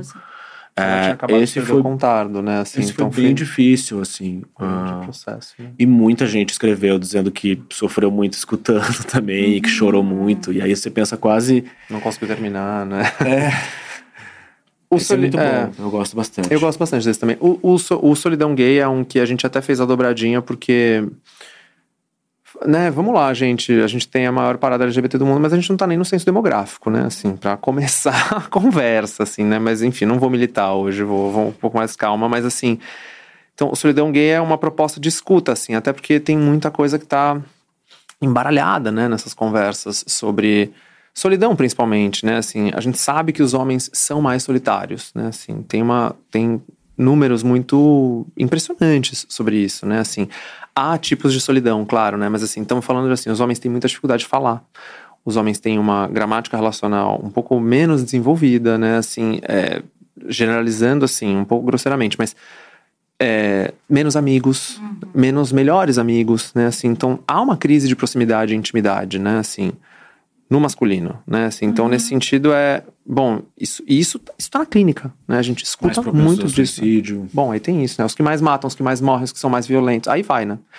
Então, assim, é, né, tem aquele, aquele estudo muito interessante do, do ONU Mulheres junto com o Papo de Homem, né? Assim, precisamos falar com os homens, né? Assim, a gente não vai articular feminismo, a gente não vai articular é, o progressismo ou, ou pautas pró-LGBT se a gente não conversar também, não conseguir articular, né? Assim, então, isso atravessa o desejo, as relações, é, uma série de coisas para os homens gays, né? Assim, e, e esse é um episódio difícil para mim porque eu sinto, né, às vezes a dificuldade de conversar sobre esses assuntos, né? Assim, são assuntos que são pouco elaborados, né? Assim, e que consequentemente eles vão estourar de alguma forma, né? Assim, nesses números que a gente estava falando e tal.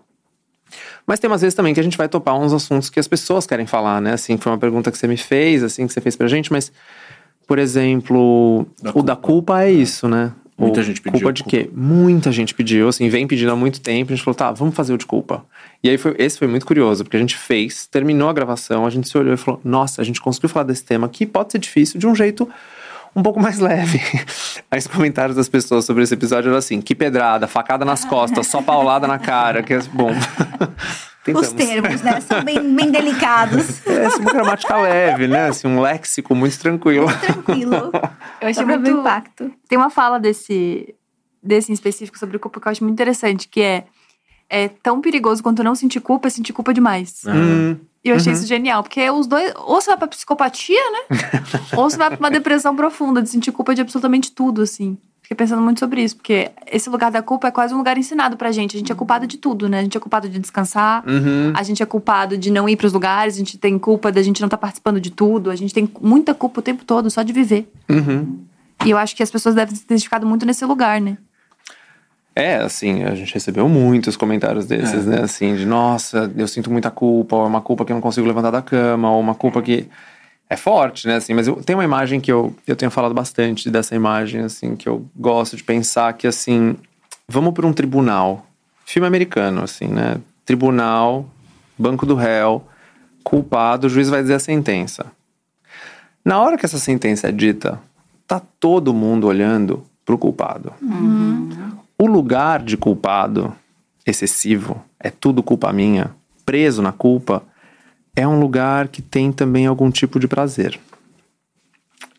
E aí. Ei, Por isso que eu odeio fazer nada.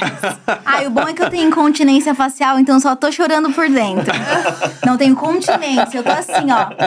Tô de boa, gente, nada a ver. Aí, Cara, isso é muito É muito louco. real. Fala mais sobre isso. O que, que a gente vai fazer com a culpa, né? Assim, ela tá servindo pra quê, né? Porque tem uma pergunta clássica, Qual o né? ganho? Marcelo sempre fala É, isso. Qual o ganho- ganho? ganho você. Qual é o ganho secundário disso que você tá fazendo? Ganho secundário. Ai, Tá eu odeio tendo tanto ganho. ganho. secundário. Não, mas assim, todo mundo me maltrata, a minha vida é péssima, as pessoas me odeiam, ninguém gosta de mim, e aí eu tô sofrendo e ninguém faz isso e tal. Ótimo. Qual que é o ganho dessa posição? Porque tem. Coitadinho, então é maravilhoso, né? Coitadinho é puro ódio. Coitadinho é puro ódio. Essa eu roubei de um amigo nosso. Assim. Assim, coitadinha por ódio. Como assim? Dora uma, é dora uma fofoca analítica. Não, vamos lá. É, quando eu me instalo nessa posição de o que fizeram de mim, né? Também é um jeito muito safo de eu não ir atrás do que eu quero. Ou de eu não bancar o risco, né? Assim, neuróticos, em geral, a gente tá sempre tentando controlar o risco. Né? Assim, por que, que é tanta gente obcecada pelo controle e tal, tanta gente ansiosa? Então, porque, assim, há um risco fundante ao buraco. E a gente, muitas partes da vida, tá andando ali, ó, no limite, na navalha, limítrofe. Levando pra análise já já. Mas isso é importante falar e é importante fazer assim um parênteses, porque a gente escuta isso e a gente tá num contexto do sujeito, a gente tá falando de um ser, um cérebro posto na sociedade. Quando a gente tá falando num ponto de vista social, é que eu sou formada em ciências sociais. Então, quando eu comecei a me aproximar da psicanálise, pra mim foi muito difícil fazer essa troca. Uhum. De repente, como assim, o sujeito é culpado pelo próprio sofrimento? Uhum, Sim, perfeito. Em algum nível, sim. Sim. Mas quando a gente tá falando do ponto de vista macro-social, existem forças muito maiores Claro. que realmente vão levar esse, Claro. esse sujeito ao sofrimento, independentemente do que ele Isso. quer ou não. Então é Exato. importante só dizer que uma coisa é uma coisa e outra coisa é outra coisa e as duas acabam Elas sendo. não se excluem, né? É, e é um pouco de. Bom, aí você tocou num ponto assim, muito bom, eu vou. Eu falo demais, né? Tem esse ponto assim, mas assim. É, isso é uma, uma coisa pra nós que é, é um ponto central do nosso trabalho, né? Assim, quando a gente faz um episódio sobre solidão gay ou vai tentar falar sobre psicanálise antirracista, né? Assim, é um pouco também andar nesse fio da navalha. Que é difícil. Que é dificílimo, que assim. Não dá pra gente achar que o que acontece na sociedade como um todo não se infiltra nas relações e no sujeito, no psiquismo. Né? Assim, aí a gente tem assim. Do Fanon, a Lélia Gonzalez, a Neuza Souza Santos, aí a Judith Butler, o Paul Preciado. O Paul Preciado tem uma conferência Grada Quilomba, né, assim, que é psicóloga, inclusive, né, assim, mas o Paul Preciado tem uma conferência maravilhosa, né, assim, vai na sociedade freudiana, olha na cara de todo mundo e o título da convenção é Eu sou o monstro que vos fala. Eu sou uma das pessoas trans que vocês tentam psicotizar e arremessar, assim, no porão do porão dos tratamentos psíquicos mais selvagens, porque tem várias explicações, né, e várias formas de patologizar o que eu chamo de identidade. Treta, né? Aí é treta. Treta, treta. Porradaria, assim. E, assim, não é que o Lucas fala assim, ah, o Freud lá cantou mortos e a psicanálise está em movimento, mas assim, não é uma, são várias, né? Assim, é uma grande, um grande, são muitos debates, né? Assim, de- e aí a gente tem, putz, é que pra gente Brasil, né, assim, o caso do racismo é muito importante nesse sentido, porque a psicanálise foi acusada durante muito tempo de se encastelar, de não participar dessa discussão, de não reverenciar o Fanon, a Neuza Souza Santos, a Cidinha depois, né, assim, aí até é, muitos autores mais recentes que vão falar, não, peraí, não, tem, tem muita coisa pra gente discutir aqui, porque os sujeitos são atravessados por todos esses tipos de opressão, e isso tem um, uma, um efeito, ou muitos efeitos, que são psicotizantes, por exemplo. Lélia Gonzalez é sobre isso. É sobre o racismo criando sintoma. Exato. Produzindo adoecimento, assim, 24 por 7. É, e aí tem uma coisa que é um tanto cruel, assim, na psicanálise, quando a gente exclui toda essa discussão, que é uma coisa que a gente não pode fazer, que é realmente jogar pro sujeito toda essa responsabilidade, né? Que de alguma forma. Porque assim, um analista, uma analista e o analisando ali, eles não vão numa conversa dentro de quatro paredes mudar o mundo. O mundo vai continuar o mesmo depois que eles saírem dali. Agora, o que, que esse sujeito pode fazer com isso que estão fazendo com ele? Né? Qu- Qual a história que você vai contar do que fizeram com você? É, isso é algo que está na mão deles, né? É algo que a gente pode trabalhar ali. Mas você não pode fazer de conta que tudo que está acontecendo, né? aquela postura do analista que não fala nada, que não. Que não se imbrica de nada. Não se implica de nada, não comenta nada, né? Uma neutralidade quase machuca, né? Não Exato, é algo que não, é algo que não faz sentido assim, né? Então, Você escreve sobre isso no teu livro, né? Que eu acho muito bom, que assim, o paciente de hoje nem é mais esse, né?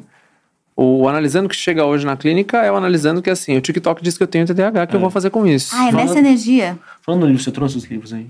Não. Não acredito. eu esqueci, mas eu vou, eu vou, eu vou trazer. Eu pedi pra ele trazer dois livros pra vocês. Ah, Não, mas eles vão vir, eles vão vir. Eles ouviram. Vai ser mais especial, vai ter um unboxing. Ah, legal. o trânsito de São Paulo, o trânsito de São trânsito. Paulo. São É, Paulo acontece. caiu na poça. Eu mando pra vocês depois. Por favor, vai ser incrível. É muito curioso ficar falando sobre isso, porque existe uma, uma positividade em relação ao autoconhecimento hoje, de que a gente vai chegar em algum lugar, né?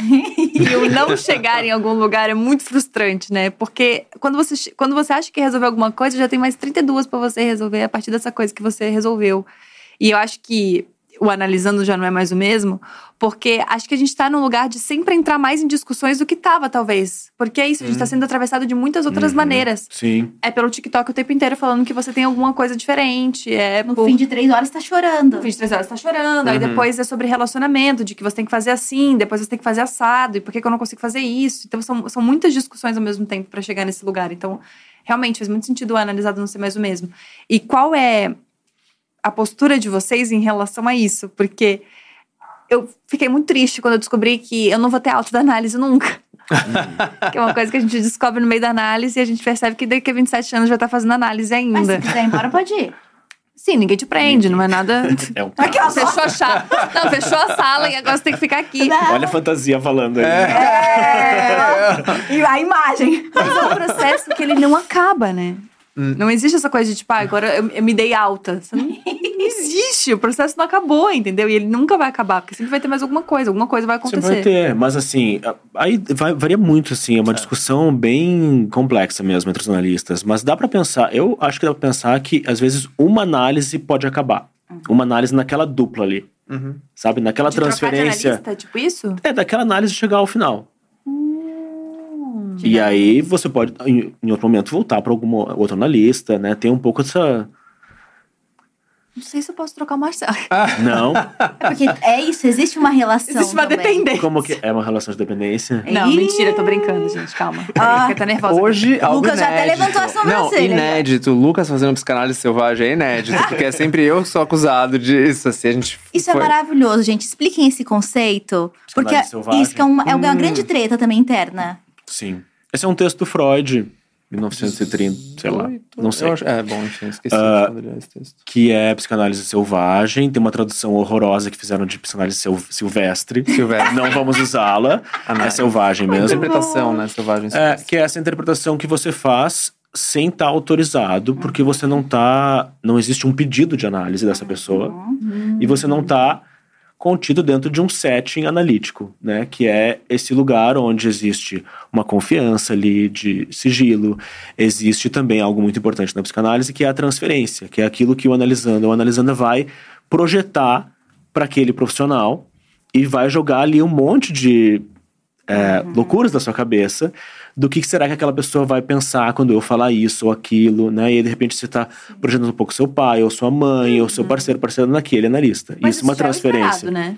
Isso tem que acontecer. Exato. Mas eu mesma tinha medo de falar com um psicanalista quando alguém falava de psicanálise, que eu ficava, eu vou falar alguma coisa errada, ele vai me entender toda aqui, eu não vou conversar com essa pessoa, não. Porque tem a, a ilusão de que, como o inconsciente é algo que nem eu e nem ninguém sabe, essa pessoa vai ter poder sobre mim. Porque ela vai ler isso em três falas. Mas é isso, quando você entende a complexidade dessa relação, da transferência, tudo faz mais sentido, Isso. né? E É nesse muito caso, da resistência. Né? Assim, assim, nos lacanianos mais radicais, a gente só tem a resistência para trabalhar, né? A única força que a gente tem em curso, né? Assim, como é que a gente vai manejar a resistência aqui? Né? Então, mas termina lá. Mas é isso, aí o André faz psicanálise selvagem com os personagens fictícios da cultura, das séries e filmes. É, que é um, é um truque, né? Eu brinco de falar que é um truque porque o que a gente vê e se assusta e abomina um pouco é, é exatamente a análise selvagem acontecendo a céu aberto. Uhum. No BBB, por exemplo. No BBB, por exemplo.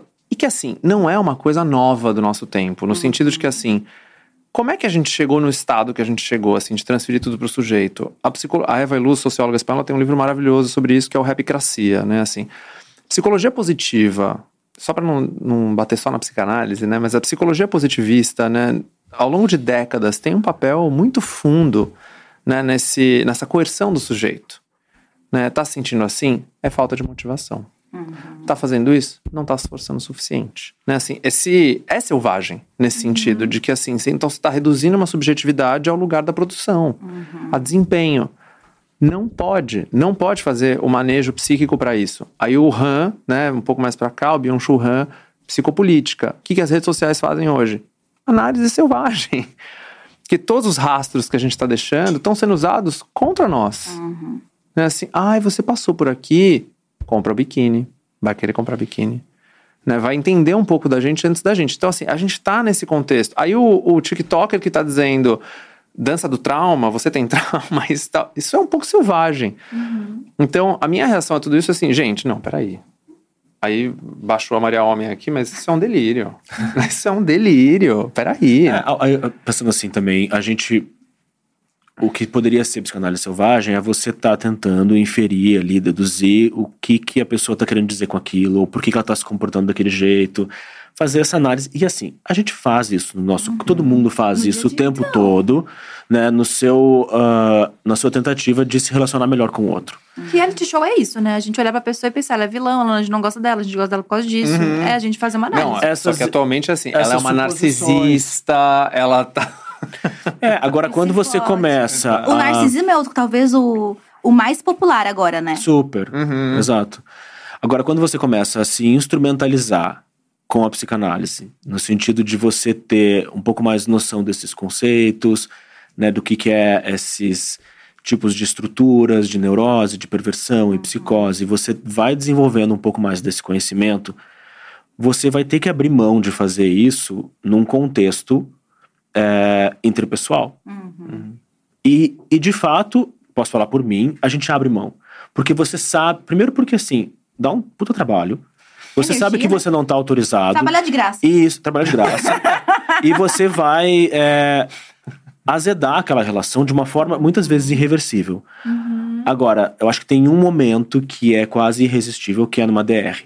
Né? Quando você está numa DR e você começa a apontar assim, mas você antes falou isso, agora você tá falando aquilo. Isso é porque quando, não sei o quê, a sua mãe. Sua mãe. Né? Ai, que desespero. Nessa hora, é ruim você ser um psicanalista, uhum. né? Porque fica é. muito difícil você não usar algumas coisas contra o sujeito, porque você tá, às vezes, numa.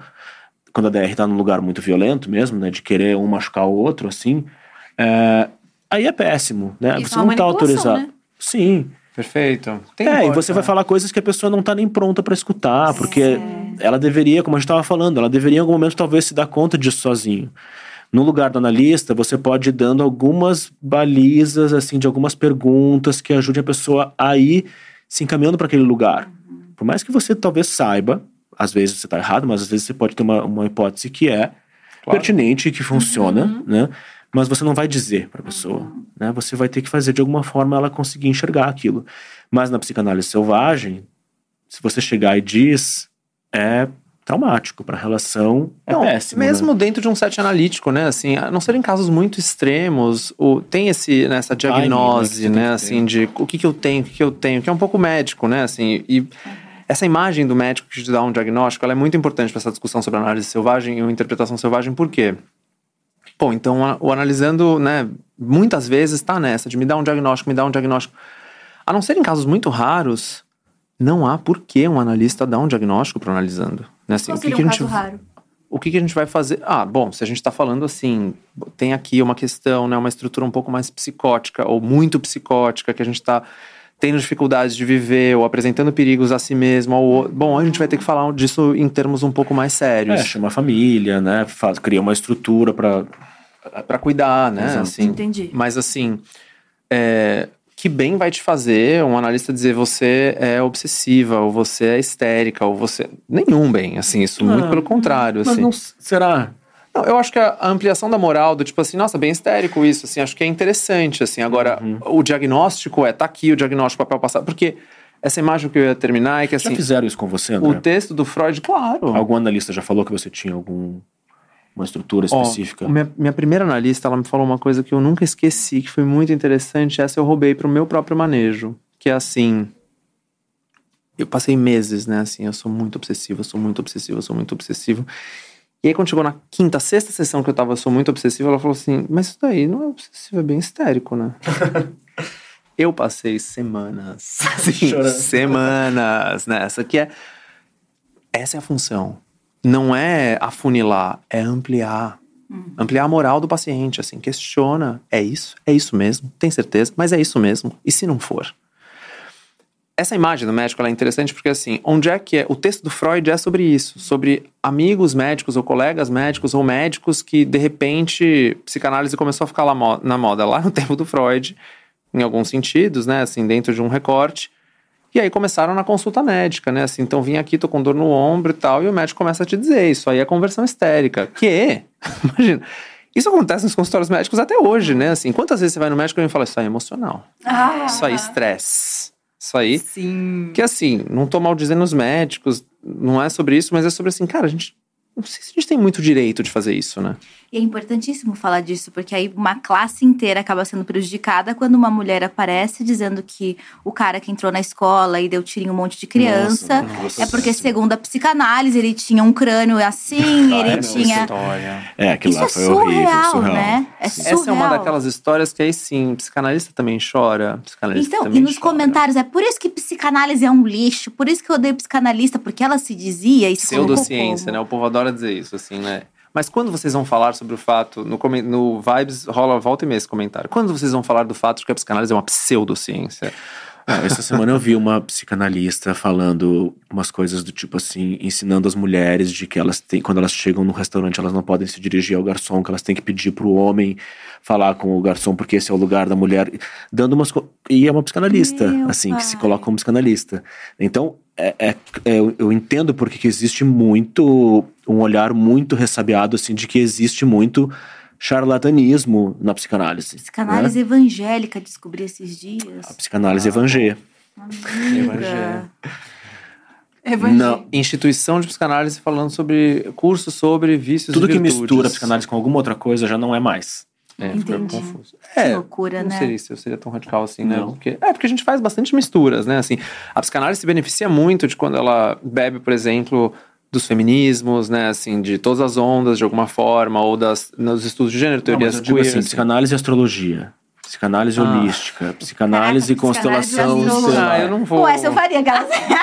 a gente é Que meio. não é nada contra essas áreas, né? Mas quando você começa a fazer essa mistura, assim, pode ser um pouco.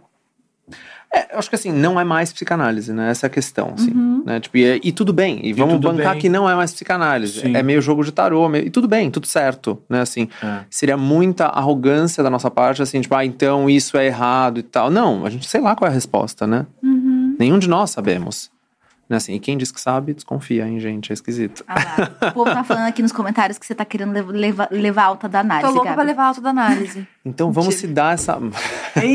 Que- já queria. Ó, Eu gosto muito de fazer análise, juro. A Elisa, Elisa Langler, falou assim: Oi, meninos do Float Vibes. Adoro o trabalho de vocês. Poderiam falar mais sobre a importância de trazermos os relatos de sonho para análise? Obrigada. Ah, Obrigado. É, essa pergunta é meio plantada, hein? Assim, eu- Elisa. É, por que quê? é muito boa. fala aí então. Não, é você. Eu tive um sonho essa noite, mas eu não vou contar. Nossa, não, essa é a frase, uma das frases clássicas do Lucas é essa, Ai, assim, não tem conta. 10 pessoas ali, eu tive um sonho com vocês essa noite, as pessoas, ah, vamos lá. Mas eu não vou contar. Ai, mentira, que ódio. É, Clínica não, o sonho é super mistério, interessante, né? Algo tão. É, é- é legal, assim, que durante o período da pandemia, uma das coisas que a gente conseguiu, pelo menos, tirar, assim, de interessante nessa época foi que as pessoas começaram a sonhar mais, ou ainda lembrar mais dos sonhos. Porque tinha tanta coisa diferente, nova acontecendo, e o nosso cérebro precisando processar ali melhor aquelas informações e fatos, muitas vezes, né, bem trágicos e difíceis. E, e o sonho vai trazer algumas mensagens, assim, que você pode estar ali aberto a escutar, interpretar, é, caso você queira ou não. Você não é nenhuma questão de acreditar, assim, né? Tem coisas ali. Quando você começa a falar sobre o seu sonho, você começa a falar de outras coisas da sua vida, do que você pensa, do que você sente. Então é sempre um, uma faísca assim para uma sessão de análise. Acho que a sessão que começa com um sonho geralmente chega em lugares bem legais, É. né? Porque você vai por um caminho tão não linear assim que vai aparecendo umas lembranças, né? Memórias. Mas é mais sobre o símbolo, sobre as coisas que acontecem ou sobre as sensações que você tem no sonho? É tudo. Acho que os dois. É as duas coisas. Acho que os é dois. uma- o sonho é uma mensagem cifrada de você para você mesmo. Tá. Então, por isso que assim, Google pesquisar o que significa sonhar com dentes caindo. Uhum. Não sei se vai dar muito para ir por aí, né? O que que significa para você e o que e quais são os, os deslocamentos de significado que você vai fazendo, né? Que teu inconsciente está fazendo. É, então, ah, sonhei com dente, dente na verdade, me lembra uma cena na infância que o meu irmão me abraçou e foi a primeira vez que eu me senti amada e tal. Então, na verdade eu estava sonhando com amor. E aí vai. E aí a gente se perde Vai, nessa. Sonhar Yeah. com gente, com situações. É... E aí é isso, né? Tem esse- essa dificuldade, porque o sonho é o inconsciente, mas aí é a contação do sonho a partir do consciente. A partir da linguagem. Exato. É a pessoa interpretando o próprio sonho e passando pra vocês. simbolizar. E aí é interessante esse processo, né? Eu vou, agora eu vou te copiar, assim, mas eu, eu, eu tive um sonho essa semana e foi um sonho contigo. Tá. E uma coisa que eu fiquei pensando bastante em análise que eu achei muito interessante era isso, assim, que em algum momento do sonho, do, da interpretação desse sonho, eu pensei, é, não era o Lucas, né? Era eu. Minha psicóloga sempre fala isso. E aí que, que deslocamentos, minha né? grande analista disse, assim, sim. E o outro, o antagonista do Lucas no sonho, também era você. É, to- Então, todos são de- você. Então, é um pouco- o so- essa é a mágica da interpretação, né? Assim, o Siddhartha tem uma. A gente fez um episódio dos Sonhos Esquecidos, né? Assim, o Siddhartha tem uma fala, o Siddhartha Ribeiro, que eu acho muito interessante no livro sobre os sonhos, que é. A gente precisa trazer o sonho de volta para a nossa rotina, para o nosso cotidiano. Por isso que a pergunta da Elisa é muito boa, assim, que é o sonho no café da manhã, ou o sonho no, né, contando pro almo no almoço de trabalho, ou É, no o celular matou o sonho, né? WhatsApp. É. O celular matou o sonho. Matou. E ele tem essa essa noção meio de Bad vibes. assim. inutilidade, né? Ele parece algo tão inútil. Por que, que você vai precisar falar, ou lembrar, ou colocar em palavras, que seja cinco palavras, não precisa escrever um texto, né? Algo que é inútil, que não tem. Vai para um lugar que é tão ah, oposto ao que a gente vive, assim, de que tudo tem que ser muito prático, muito rápido, muito. E ali a gente tá falando de uma coisa do devaneio. Cadê esse espaço pro devaneio hoje em dia, né? Mas o- criação. é, pra essa criatividade. Eu, o que, que vai vir lá de particularmente, dentro? adoro sonhar. E tento me, me- E assim, é um esforço diário pra lembrar de tudo. Quando eu passo momentos em Tudo que. não vai dar. Tudo não Já vai dar. Já desapega dessa. Mas quando eu passo por momentos em que eu não sonho, geralmente são momentos que eu tô num estresse, um nível de estresse e tensão muito grande. Uhum. É muito louco que aí eu, eu tava jogando um jogo maravilhoso, chama Elden Ring, que é um apocalipse dos jogos, é caótico, mas ele é feito pelo criador do Game of Thrones, né? Toda a parte estética. Aham. E aquilo começou a afetar os meus sonhos de uma forma incrível, que eu, eu recebi por jogar muito mais material. Então, talvez o meu inconsciente esteja passando informações de uma forma sofisticadíssima, inspirada em George R. R. Martin, porque eu me imagino em momentos, em lugares surreais. incrível. pois é. E aí eu falo, cara, Uma coisa como é legal. assim. É como é legal, como é legal você poder ter acesso a essa parte de você que normalmente você não tem ou até acha que é desinteressante, Sim, né? sim. É que é um pouco, Tudo. eu acho belíssimo, porque é um pouco a nossa parte louca trabalhando, né? Uhum. No sentido de que assim, então a gente vive, isso é resíduo diurno, né? Como a gente chama, né? Então, não é que a inspiração vem só do além, a inspiração vem do cotidiano, né? Assim, então passou por essa experiência, essa experiência, essa experiência. Isso vai, a parte louca tá assim, ah, como é que eu vou contar essa história aqui dentro de um outro jeito? Isso vai ter algum significado. Porque aí tem uma um papel do sonho que também é interessante, que é o sonho está tentando realizar alguma coisa que a gente não consegue suportar. E aí a gente acorda exatamente no momento em que assim, vai pegar o bilhete da loteria, é pior do a neurótico, cura, né? a história. Nem no sonho ele consegue realizar o desejo completamente. Na hora que tá realizando, você acorda. Exato. Né, E aí é interessante a gente ir escutando tu- toda essa, tudo isso que a gente constrói. Os gamers, eu, eu sou otimista nesse sentido, assim, porque comunidades gamers tem muitos problemas, né? Como a gente sabe, mas ao mesmo tempo tem um movimento que a gente viu no ano passado e achou muito fascinante, que é de muita gente no Minecraft e no Roblox, esses jogos de criação de mundos, né? Me corrija se eu estiver errado. É, vai criando esses cenários que são sonhos. Então eu tive esse sonho e aí eu convido os amigos pra jogarem o meu sonho. Que loucura. O maior gamer do mundo é o Dream. O Dream, né? Chama Uma- Dream, um- é. O Dream, que é um dos gamers mais famosos do mundo, né? Streamer e tal. Que É, legal, não sabia. chama sonho, né? Assim, então é, tem algo de. Tem uma, uma thread que tá rolando esses dias no TikTok, que é por que, que a gente não sonha com celulares? Nossa Hum, senhora. Por quê? E aí eu tem já muita- sonhei. É, então. Mas uh, o, a- o escrito, a, def- a alta definição de um celular ou de um papel escrito no sonho é uma coisa embaralhada. Uhum. né? É, É, algo que você, difícil. você não consegue ler ou escrever direito dentro de um sonho. Por quê? Gente, Também. será Essa que eu consigo responder. daí? Mas você não tá imaginando, amiga? Não, amiga. Porque eu lembro só do primeiro sonho da manhã, Uhum. que é esse que vem. E eu sempre sonho com o celular, mandando mensagem, imaginando a troca de mensagem, mas depois a, a mensagem se materializa. Tem esse caos também. Ah, tá indo. É, exato. Tem esse Ah, caos. tá. É que existe isso muito mais caoticamente preparado, né? Ou não preparado. Ou né? não, despreparado. Tá solto, assim. E aí é, tem essas conversas, mas aí é, são exercícios como esse, né, das pessoas tentando resgatar, dos games, por exemplo, as pessoas tentando resgatar um pouco, né, assim, desse poder do sonho. Sonhos na história da arte, bom, vasto, né, um programa inteiro sobre isso, né, como é importante, né, assim, que mensagens cifradas, que inspirações são essas que chegam através de um negócio que a gente faz toda noite. Porque o inconsciente é um servo incansável. Não lembrar do sonho é uma defesa consciente que a gente faz? Pra mim parece um desperdício, assim. Não, pô, calma, peraí. É uma oportun- eu acho que é uma oportunidade ali no sonho, né? Você ter. E é, um, é uma coisa que você pratica. Né? Se você consegue. Fal... Nem que seja, não precisa escrever. Tem épocas, tem fases que a gente sonha mais e outras menos, né? Mas Aham. você- se você conseguir pelo menos colocar em palavra, porque tem que passar pela palavra para você conseguir lembrar. Você acorda, você tem as imagens, você tem mais ou menos uma história, mas só se você começar a narrar, você vai conseguir ir voltando, assim, e aumentando o tamanho daquele sonho e dos detalhes. Porque aí vai passando já pelo seu, pela sua linguagem, Eu né? gravo tudo.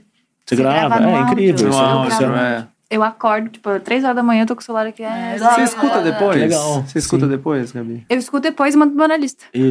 Ele é obrigado a ouvir, inclusive, Também. minha voz de sono. Faço isso. Interessante. Porque eu esqueço muito dos meus sonhos, por isso que eu tô perguntando se é uma defesa. Não, pode ser e pode não ser, né? Assim, uma das grandes viradas da teoria Você freudiana já tá vem. trabalhando bastante. Então. Duas vezes por semana, né? que defesa, você tá trabalhando. É. Uma das maiores torções na teoria freudiana, né, a pulsão de morte, vem por causa dos sonhos traumáticos, né? Assim, os sonhos dos soldados de guerra, né? Assim, que não conseguem parar de sonhar, com a me- ter repetição, pesadelos com a né? mesma coisa, né? Assim, é daí que o Freud deriva a pulsão de morte, um dos conceitos mais vitais da psicanálise, né? A pulsão de morte Que vitais, seria o quê? né? Assim. A pulsão. Puta, aí você me pegou, hein, Nathalie? Desculpa, Mas assim, a pulsão de Falou um morte. palavrão é, eu falei, podcast. né? Vocês Pode podem. falar, Pode, ninguém é. Baixaria, gosta. Eu sei ideia. Às vezes eu trago umas coisas sérias das ciências sociais. De vez em quando é mais 18. Essa aqui, ó, é só piada. Gente, o nome é teoria da vara. Curvatura da vara. Curvatura da vara. Tem como O não povo ser tava que você falando. Eu não vou mais falar, porque aí é isso. Aqui é, é no meio-dia, Meio-dia já esse tamo aqui, nível, né? esse, esse nível. Maravilhoso, né? Assim, porque né, no fim é sexualidade. Exato, exato.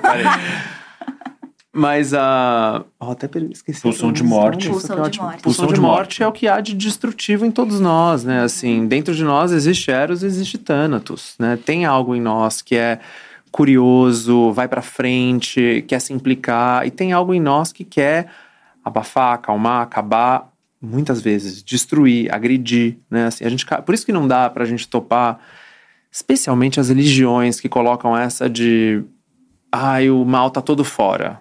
Se você tá tendo pensamentos ruins é porque você é uma pessoa má e tal. Não, o mal tá dentro. Uhum. E às vezes, aí a gente volta no coitadinho é pro ódio. Né? Quando a gente faz morada nesse lugar de não, eu não fiz nada, não, foi tudo feito de mim, é porque eu tô fazendo um esforço psíquico assim, hercúleo, pra não dar conta do fato de que eu planejei a morte de alguém.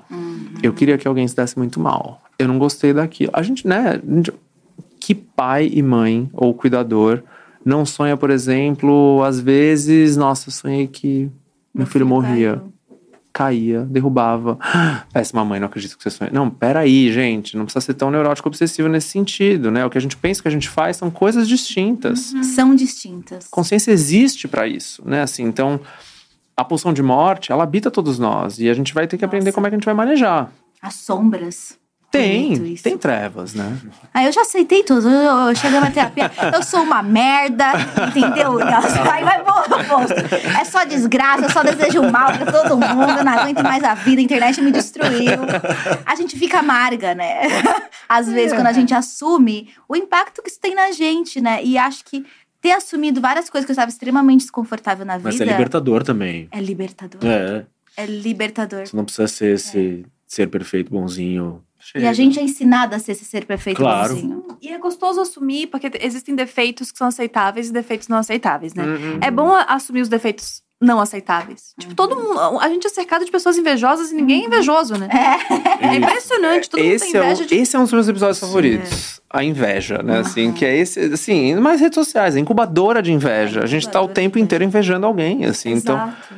Bom, a inveja ela pode ser uma pista interessantíssima, ou Eu várias amei pistas do nosso desejo. Uhum. O que, que eu quero quando eu tô aqui olhando e falando, nossa, eu queria ter esse corpo, eu queria estar nessa viagem, ou esse cachorro, na verdade. Bom, vamos lá, vamos Quando eu tô incomodada, né? Nossa, tal pessoa tá me incomodando Irritada, tanto. é. Ai, Aham. que, que costume ruim. E aí, de repente, lá no fundo, ai, era exatamente o que eu queria estar fazendo, mas eu não tenho coragem. Aham. O meu, meu analista soltou um. Eu peço pra ele soltar spoilers, né? Do- da, sua, do seu, da sua psique. É, solta spoilers pra mim. Eu sei que eu tenho que chegar no. Eu tenho que chegar na resposta sozinha, mas me, Sim, dá, dá alguma porra, um coisa caminho, aqui. no chat, um negócio. Claro. Justo. Encaminha no chat. Faz alguma coisa assim, manda uma DM, sei lá. E, e aí ele falou uma vez que eu tava muito reclamando de uma coisa, assim, muito obsessiva sobre uma coisa. E ele falou: só presta atenção nas coisas que você reclama, porque sempre que você reclama muito de uma coisa, você faz depois. Como que é aquele babado quando o João fala de Paulo, Paulo, Pedro, minha Paulo. Ah, como Sim. é essa? Ah, é bem isso. É isso aí, É isso entendeu? aí mesmo, quando essa Paulo fala do de... P. Mas aquele rolê de quem desdenha quer comprar, Ah, Leis. Sim. é nesse lugar, de quando você tá Tem um falando interesse, muito. né? Tá investido. Tá investido no assunto. Isso. Mesmo que seja com ódio, com É. incômodo, tá, tá lá. Isso pra mim é uma das coisas mais incríveis, né? Investimento. Investimento de Libidinal. energia. É, de libi- libido. Isso. Ódio, e vocês falaram, Isso. ódio também um é. grande investimento. E as pessoas. A gente vive numa sociedade extremamente cristã, né? Uhum. O ódio não tá em mim, o mal tá no outro. E a gente tá odiando muita gente na internet, a gente tá Sim. É. se envolvendo e se engajando. Isso só mostra interesse de uma certa forma. E como não odiar alguém que diz que Deus odeia o orgulho LGBT? Uhum. Né? Como é que você vai lidar com isso, assim? Então, aí, aí vira uma grande briga, assim, de violência com violência, né? Ciclos de ressentimento, né? É, a Como questão é é. que sai dessa roda de Sansara? Ixi, aí, aí a gente tá falando. Tem muita gente investida nessa pergunta.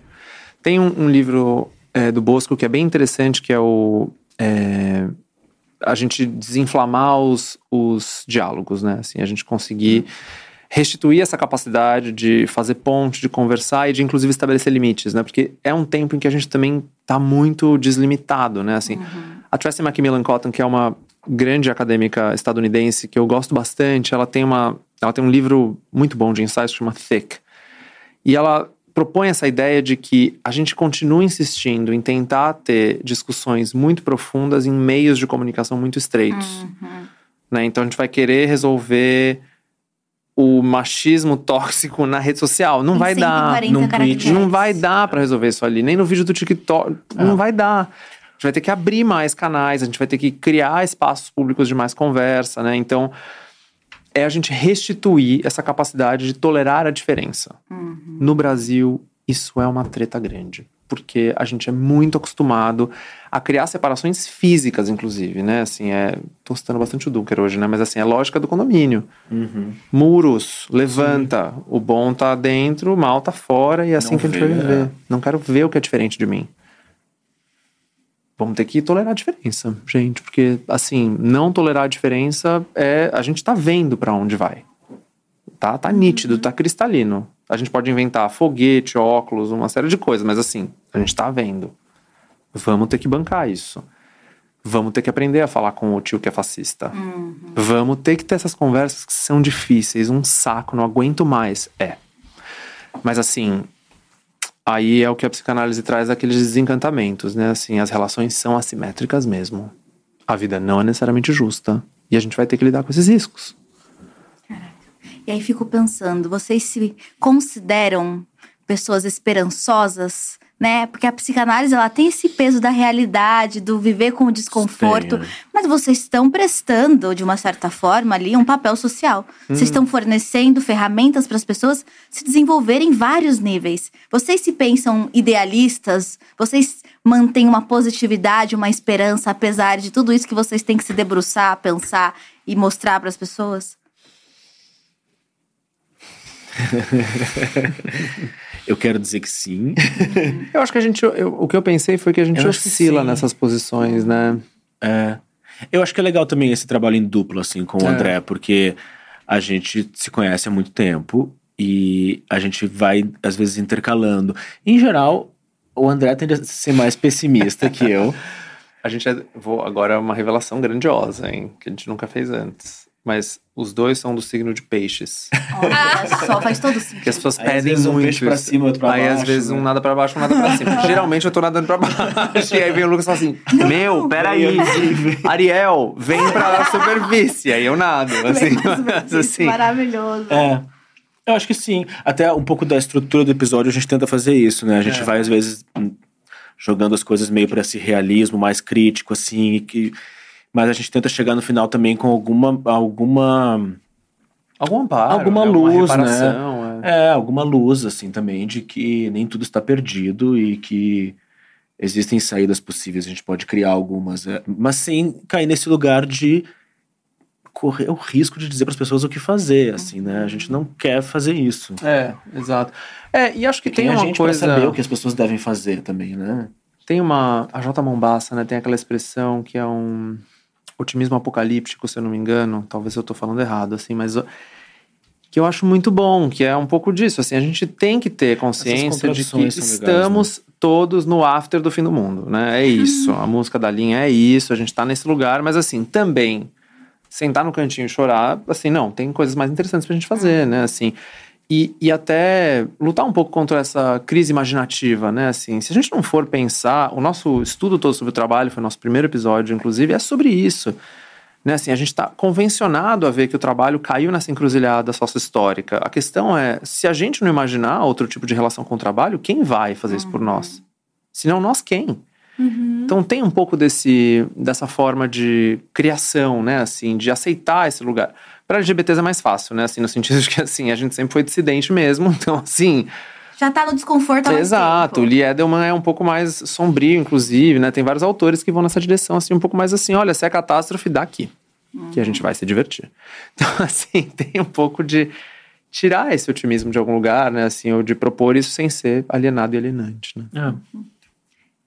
Acho que, acho que otimismo é uma palavra forte, né? É Mas, difícil, ó, né? mas acho que esse rolê de, de lidar com o desconforto ficou a grande lição, assim, do, desse episódio, né? Pô, Que é a grande dificuldade de todos nós, na real. A gente não tá acostumado. Até porque existe um ideal de felicidade, né? Que a gente acha que a gente vai chegar naquele lugar. Tem uma amiga minha que falou esses dias pra mim que ela nunca teve um sonho, porque toda vez que ela realiza um sonho, ela se frustra muito. Hum. Porque ela nunca chega no nível de felicidade que ela achou que ela ia, que ela ia chegar com aquele sonho. E eu fiquei pensando que a nossa vida, ela é assim, basicamente, né? A gente tá sempre esperando que naquele final de semana vai ser mais legal, que a gente vai ser mais feliz quando a gente tiver esse relacionamento, que com esse trabalho vai ser mais divertido. E acho que o papel da internet, pelo menos na- nas, nas vidas de quem trabalha com internet, é muito isso, né? Porque a gente é obrigada a mostrar, às vezes, uma felicidade. Obrigada não, né? A gente construiu Sim. esse lugar de mostrar uma felicidade que não é real nem pra gente. Uhum, Sim. uhum. A- a gente- quando a gente tava falando sobre quem desdenha quer comprar, as pessoas falaram: ah, eu- tal pessoa tá sempre viajando, tal pessoa é muito rica e tá sempre em todos os lugares. E talvez aquela pessoa esteja na merda. Claro. Em muitos sentidos. Mas ela tá na merda em Nova York, postando que tá em Nova York, e por isso parece que ela tá muito mais feliz que todos nós. Sim. É. Então, esse lugar de alienar é, o lugar que a gente E mesmo as pessoas cria. também não querem ver o contrário. Porque em É. todos os momentos que eu falei, ai, a vida tá uma merda, hein, galera? Nossa. A pessoa, ai, pra que isso? Que situação, Nathalie, credo. Você já foi tão mais legal, me inspira, vai. Eu quero que você me inspire. Aí é isso, a nossa felicidade também começa a ser um serviço a ser oferecido, sabe? E as pessoas precisam desse serviço porque é a moeda de troca da atenção delas pra você. Gabi, você Nossa. vai me ensinar a ser feliz? Sim. A ser bonita, a ser uma pessoa de sucesso. Uhum. E aí o oposto disso acaba sendo bastante frustrante, né? Mas é engraçado que a gente não. É, é até difícil nadar contra essa maré, porque daí a gente entra no lugar de ingratidão. Parece que a gente tá reclamando de barriga cheia. Hum. É. que é o lugar da internet, que a gente também não pode reclamar de, de nada. O pobre é um lugar, metafórico, como a Jana disse, É o um- pessoal diz no Twitter. é, é um lugar muito privilegiado. Então, se a gente Uhum. reclama desse lugar privilegiado, a gente também tá errado. E aí a gente sente culpa porque a gente tá reclamando de um lugar que é bom. Só que a gente nem tá feliz, mas a gente tá reclamando do lugar que a gente, todo mundo acha que a gente tá feliz. É, mas é filho de superego, né? Assim, é alguém né, ditando quem pode falar o que sobre o que, assim, aí fica meio esquisito, né? Assim. Mas assim, eu sou mais militante nesse sentido, mais paneleiro até um pouco, né? Assim, eu penso que as plataformas deviam estar pagando apoio psíquico para os criadores de conteúdo, né? Assim, que estão todos regendo esse grande sistema, né? Tem essa, essa analogia, né? De muita gente fala assim, ah, dirigindo Uber sem ganhar por isso, né? O que eu acho mais interessante nessa imagem é que os motoristas de Uber, os motoristas de aplicativos, os motoristas de, eh, de entregas também estão lá com as suas telas vidradas nas mídias sociais, né? Assim, então tá todo mundo implicado nisso. A questão é quem tá apoiando psiquicamente, quem tá consumindo e quem tá produzindo esse conteúdo, né? Assim, essa é uma questão. Porque é isso, acho que você descreveu de um jeito muito interessante, que é o que, que a gente faz com essas vidas que entraram nesse lugar de ser veículos de ideais saturados. Os ideais estão muito saturados, é impossível sustentar esses ideais o tempo inteiro. A gente sabe disso, a gente não quer acreditar nisso, a gente não sustenta a mordida do real disso. Então a gente vai ter que criar lugares para falar sobre isso, né? Assim, Claro. ouçam vibes e análise. Ou são vibes em análise. É um pouco sobre isso, assim, né? Como é que. E eu, perdão, mas eu acho, eu acho maravilhoso também lendo um pouco sobre o trabalho de vocês, que até a ideia do vibes e o float vibes Hum. casa muito com tudo isso que vocês trazem, né? Não é, não é sobre um problema, não é sobre psicanálise, não é sobre tendência. O conceito e a energia que vocês dão, o sentido que vocês dão pra vibes é maravilhoso. Queria que vocês explicassem, porque talvez é uma curiosidade que as pessoas. Ah, vibes, float vibes, legal. Vibes e análise, ah, bacana, vibes. Que vibe boa. Que vibe Legal. boa, ou que bad Que vibe não tão boa. Exato. De, o vibes, de onde vem? E aí? Posso. Quer ir? Vai lá, você é muito bom nisso. Para de falar, né? Pode falar. Ó, eu penso que a gente parou de usar a palavra tendências quando a gente ainda trabalhava um pouco mais assim com cultura e comportamento, não também com psicanálise, porque hoje a gente faz um pouco dos dois. Porque ficou muito chato. O mundo né, de pesquisa de tendências ou de forecasting né, foi entrando numa produtização do comportamento é, até meio ingênua, porque Sempre foi, talvez. não, né? sempre foi, A mas gente acho que passou a ter um olhar mais crítico também. esse discurso de assim, a morte das tendências, né? É, As que é tendências muito morreram. ditatorial, né? O que que é tendência, o que não é, se tá dentro, se tá fora. Passa 30 minutos no TikTok que a gente entende que as tendências não estão mortas, elas estão vivas, só que elas estão em velocidade máxima e operando como uma bola de paintball, a gente não sabe de onde vem nem pra onde a tinta espalha. A questão é que as pessoas não estão interessadas em seguir uma tendência, as pessoas estão interessadas em compartilhar sentimentos. Ou as pessoas estão interessadas em sentir vibes. Então, vibes para nós é, é uma ideia de que assim, a curva de disseminação de uma inovação que vem do Everett Rogers lá de trás, 60 anos atrás, de que começa num ponto da, da população, early adopters, tudo em inglês, né? Maravilhoso. Chega num ponto de inflexão em que atinge a massa, né? Dissemina para toda a massa e aí depois vai se desacelerando. Essa curva, assim, é cada vez mais difícil da gente enxergar e desenhar, porque as coisas estão acontecendo muito rápido e os modelos clássicos que a gente tem, demográficos principalmente, né? Assim, a idade, mesmo a Geração. classe, Classe geração, né? Assim, são muito difíceis, né? Assim, da gente conseguir pegar. O que a gente acredita é que as coisas acontecem de uma forma muito mais orgânica, no sentido das pessoas quererem é, emular estados temporários de relação, de identificação e de consumo. A gente chama isso de vibes. né? Então, são esses sentimentos que estão pairando no inconsciente coletivo e que as pessoas é, entram e saem dessas vibes durante um dia, uma semana, um mês, um ano. Mas, de novo, são temporários, eles são todos concomitantes. Mais que um mood Tudo ao mesmo tempo em todo lugar. mais que uma Ah. tendência. É um pouco É, essas contradições, né? A psicanálise é muito sobre isso também, assim. A gente tá falando de amor e de ódio, né? E o quanto existem essas ambivalências. E você pode ter comportamentos que são muito contraditórios. E um dia você fala uma coisa, outro dia você fala outra. Porque você vai sendo atravessado por muita coisa. Eu acho que a vibe também traz um pouco disso, assim, né? Desse atravessamento no, no, no próprio sujeito. É algo que tá... Não é você que decide, ah, agora eu vou seguir essa tendência ou essa outra. Não, quando você está fazendo, você não sabe nem porquê, de onde veio. Então acho que a análise e a pesquisa vem por aí, assim, mas Onde é que você viu isso? Por que, que será que você faz isso? Quem mais faz isso? O que, que você fazia antes? E aí você vai investigando para talvez entender um pouco melhor é, É, e até essas vibes né? que escapam, né? Assim, porque tem umas que são bem aspiracionais, eu quero participar É. disso, eu quero fazer isso, mas tem umas que a gente acha até mais interessantes, que são aquelas que elas estão sempre assim, no entre alguma coisa, né? Duas das minhas vibes favoritas são o imperativo do auto-amor e a ressaca do wellness, né? que são duas que a gente escreveu. É isso, né? Que assim, mais um passo de skincare. Minha senhora, o preço do feijão, produto de skincare. Mas assim, aí as pessoas brigam muito com a gente, né? Assim, a- serve a quem fala disso no país com 20 milhões na fome? Sim, 20 milhões estão na fome, mas assim, o que a gente escutou e viu de pessoas usando o auxílio emergencial da pandemia para comprar cosmético e calçado é alto. Né? Assim, as pessoas não estão fora do mundo do consumo porque elas têm Não- não menos consomem. grana. Elas estão muito afim de entrar no mundo do consumo, porque esse é o ethos do nosso tempo. Então, ressaca do wellness é assim: quem aguenta mais alguém te dizendo que você tem que se sentir bem? Chega. Imperativo do auto-amor, mesma coisa. Não, você tem que amar você mesmo acima de tudo. Não, é a personagem de Euphoria. Tem dias que eu me odeio. Me deixa em paz, a vida tá uma merda, né, pessoal? A vida tá uma merda. Ah, tem dias assim.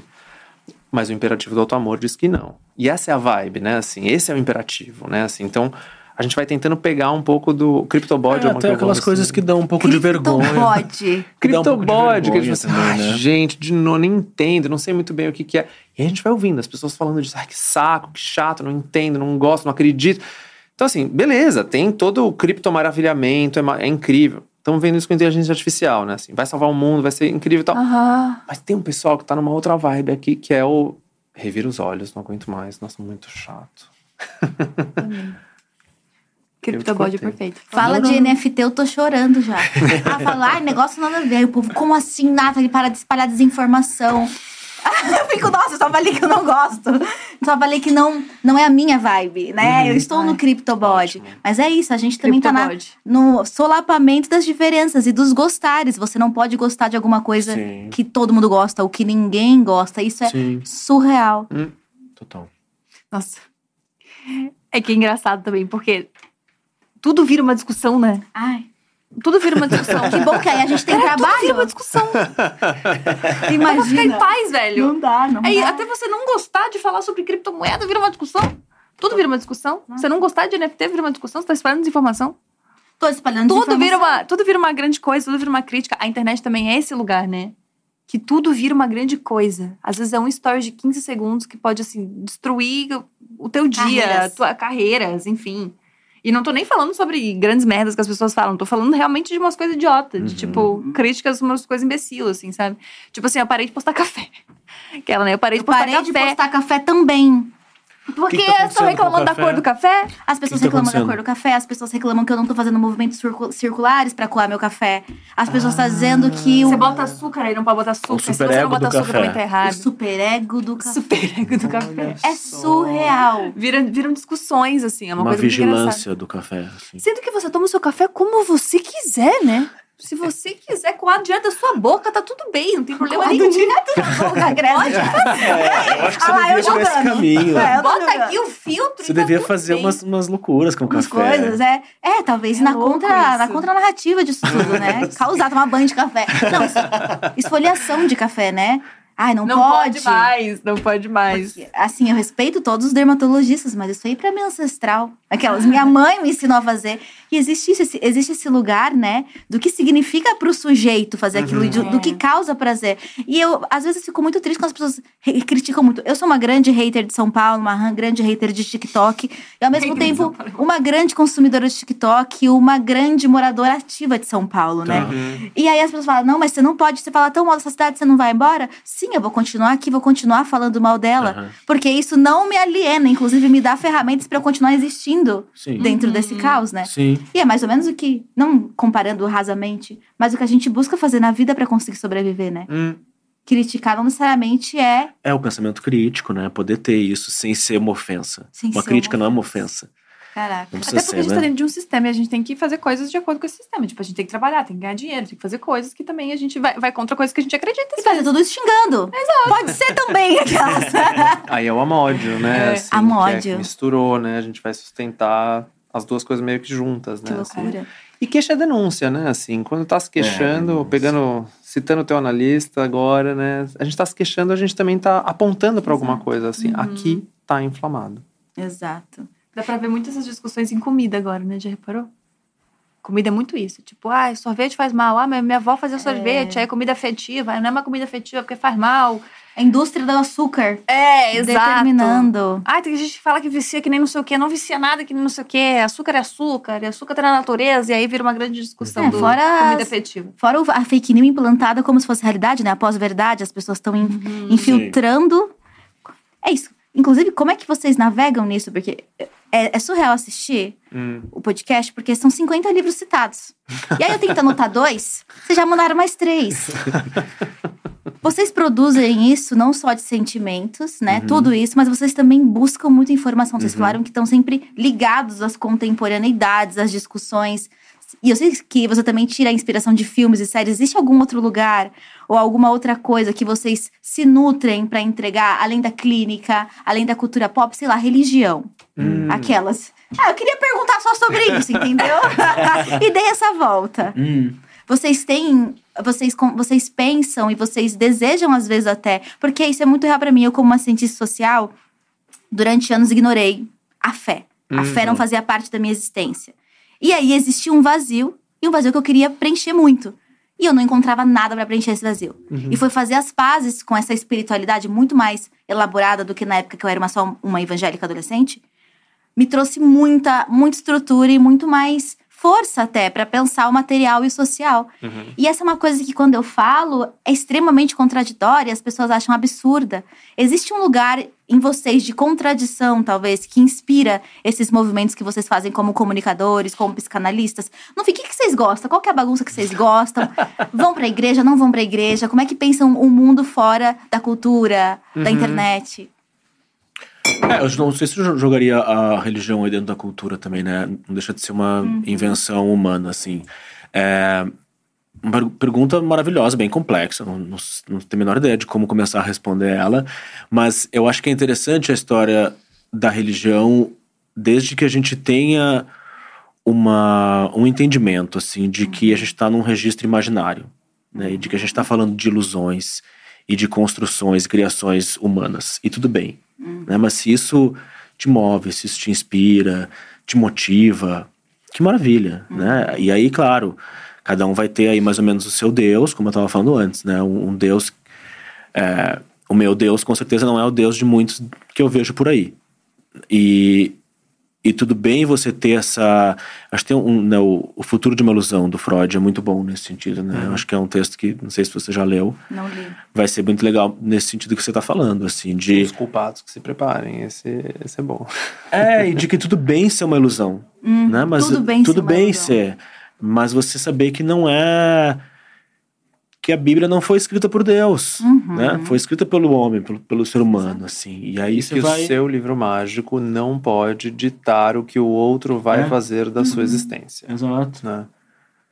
Que é a coisa do limite, né? Aquilo que eu acredito não é necessariamente aquilo que o outro acredita. E cada um tem a sua vivência, a sua história, o seu contexto. E é isso, né? É, Porque eu acho que se você de- tem um pouco mais entender. essa consciência, você consegue se aprofundar muito aí numa espiritualidade. né? Que Ampla, possa ser. múltipla. É, e que Uhum. possa ser super interessante pra você e muito rica, assim. Uhum. Né?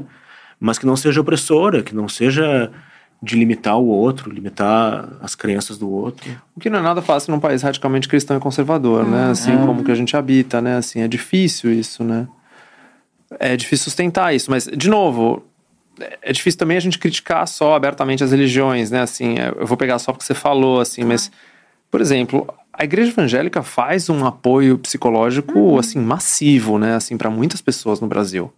Né, assim, não é à toa que é tão grande, tão crescente, né? Assim, porque devolve para muitos sujeitos um lugar de escuta, um senso de comunidade. Chega onde o Estado não chega. Exato, exato. né? Assim, faz um tipo de apoio, né? Assim, e amparo social que não tem instituição fazendo, né? Assim, no mundo de instituições em corrosão, bom, É a única, teoricamente. tá rolando. O que vai se fazer em nome de Deus, aí a gente tem um problema, Exato. né? Assim, aí se a gente vai legislar sobre o corpo da mulher, sobre pessoas LGBT, so- né, dizendo que pode ou não pode, aí, aí é treta. Enfim, esse assunto é.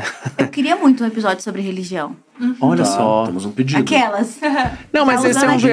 É legal. É muito esse é legal. importante. Eu achei Sim. legal esse, essa ideia. É porque é, ter que descobrir uma. Nem religião, mas eu descobri uma espiritualidade Sim. fora das religiões. Uhum. E aí, esse Deus. Que é esse Deus? Não é um Deus, é um invisível. É Uhum. uma força ilusória que me completa. E que é fundamental pra minha existência e que foi difícil assumir. E aí, como é que a gente navega nisso? Porque vai. Existem. E eu acho que até criticamente falando, sabe? Pra destruir esse imaginário de que a gente precisa, porque eu sei que tem muito da minha relação aí. Aí eu me expondo, né? Com os meus gurus, com os salvadores ao longo da minha vida, que foi sempre uma necessidade de ser puxada, porque eu tinha dificuldade pra ir. Mas por que não imaginar algo pra continuar me dando essa força se eu preciso chegar? Né? Uhum. Então, religião aí, ó, Super. vai vir hate. Aquelas. É, Mas e tem tudo a ver com muita coisa da psicanálise, assim, a história do nome do pai, né? Os, o, o pai terrível do Lacan. Quantos, quantas pessoas não têm deuses terríveis, né? E que punem, e que são opressores, e que te limitam. Então, o que, Relação que de será medo, que isso. É. Vigiam e punem, né? Exato. O que, que será que isso fala sobre as suas relações familiares, assim, né? De Uhum. como você foi uma criança que olhava pra cima, assim, pra esse Hum. ser gigante, né? Que é os seus cuidadores iniciais. Então tem muita relação aí. Nossa, isso é. Eu fico pensando se existe uma explicação do porquê que a gente quer tanto que as pessoas concordem com a gente. Por que, que a gente quer tanto que as pessoas sejam todas iguais da mesma religião que a gente, que Pra acreditam gente nas mesmas coisas? o amor delas, né? Pra gente não se sentir desamparado, não Enfim, amado. são as crianças querendo ser amadas, né? Uhum. Que Ah, bom. Todos nós. Nossa, e aí eu ia fazer uma, e eu ia fazer uma pergunta, mas, gente, a gente tem, tipo, sete minutos. Ixi, olha. Não vai dar. Tá. Mas é isso. Porque no fim, é sobre amor, é Hum. sobre pertencimento. E dentro da psicanálise também é sobre libido, sexualidade. Hum, Isso é uma coisa doida, né? Uhum. E quando a gente vê da primeira. Nossa, tudo é transar, tudo é sexo. Mas não necessariamente é, só que a gente interpreta de uma forma superficial. uhum. Mas existe essa pulsão libidinal, Isso. prazer, vontade de, sei lá, mas também a pulsão de vida, de comer. Me corrijam se eu estiver errado, Não, lá, né? é isso aí. que te move a fazer tudo. Então, no fim, tudo volta pra isso, pra realização dos seus desejos. O ser humano é um animal querendo comer, beber Uhum. e se satisfazer sexualmente também, né? Uhum. Só que com diferença dos outros animais, a gente consegue renunciar aos nossos instintos. A gente consegue dar destinos às nossas pulsões. Sublimar, né? A gente pode sublimar, a gente Postergar. pode recalcar e reprimir, a gente pode jogar pra frente, né? Fingir que não existe.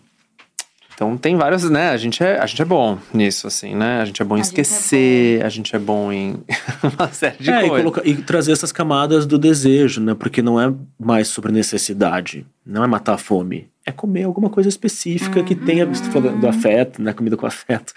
É comer alguma coisa que lembra tal coisa, ou que vai projetar você numa identidade, num certo lugar. E aí você vai sofisticando esse desejo. E aí. Só que você não tem isso sempre. E aí vai ter as frustrações. Né? Como é que se lida com a frustração? Uhum. Hum. É, e sexualidade como uma coisa. Tem uma.